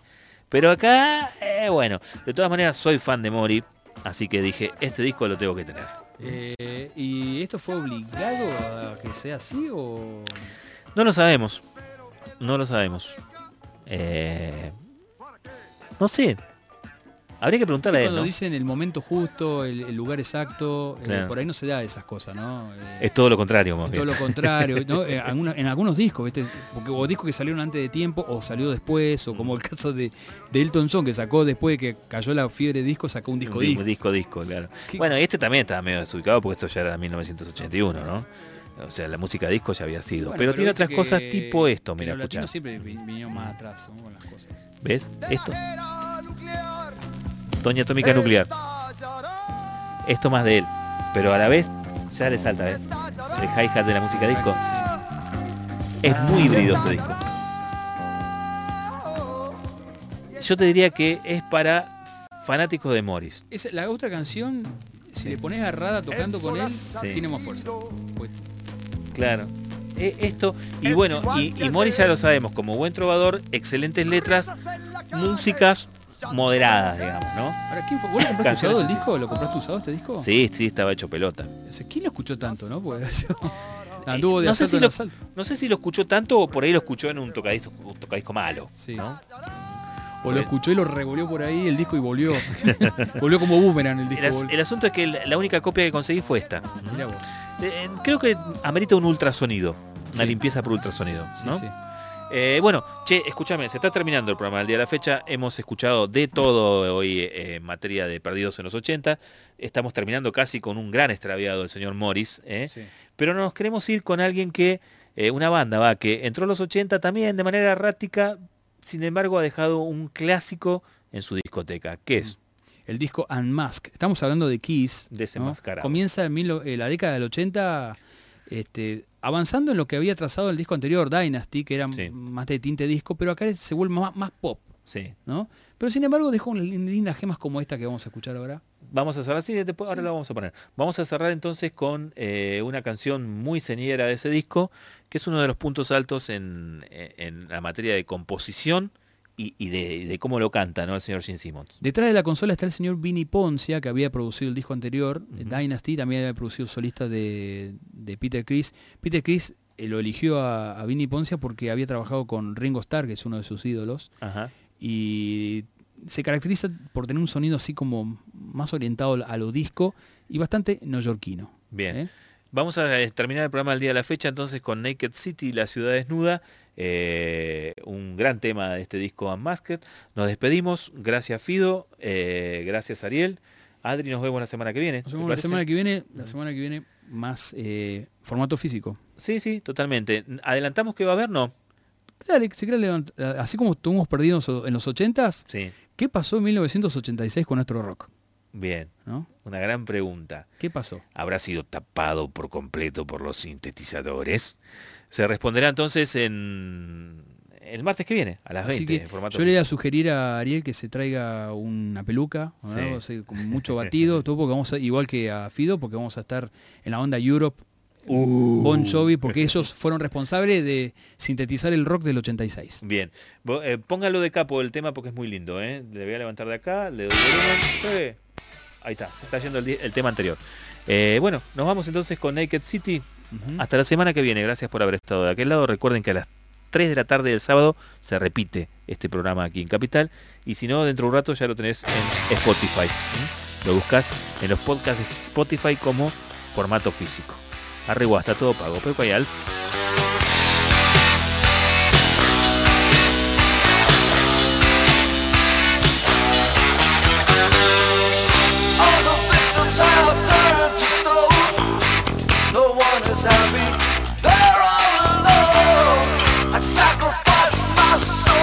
position tonight.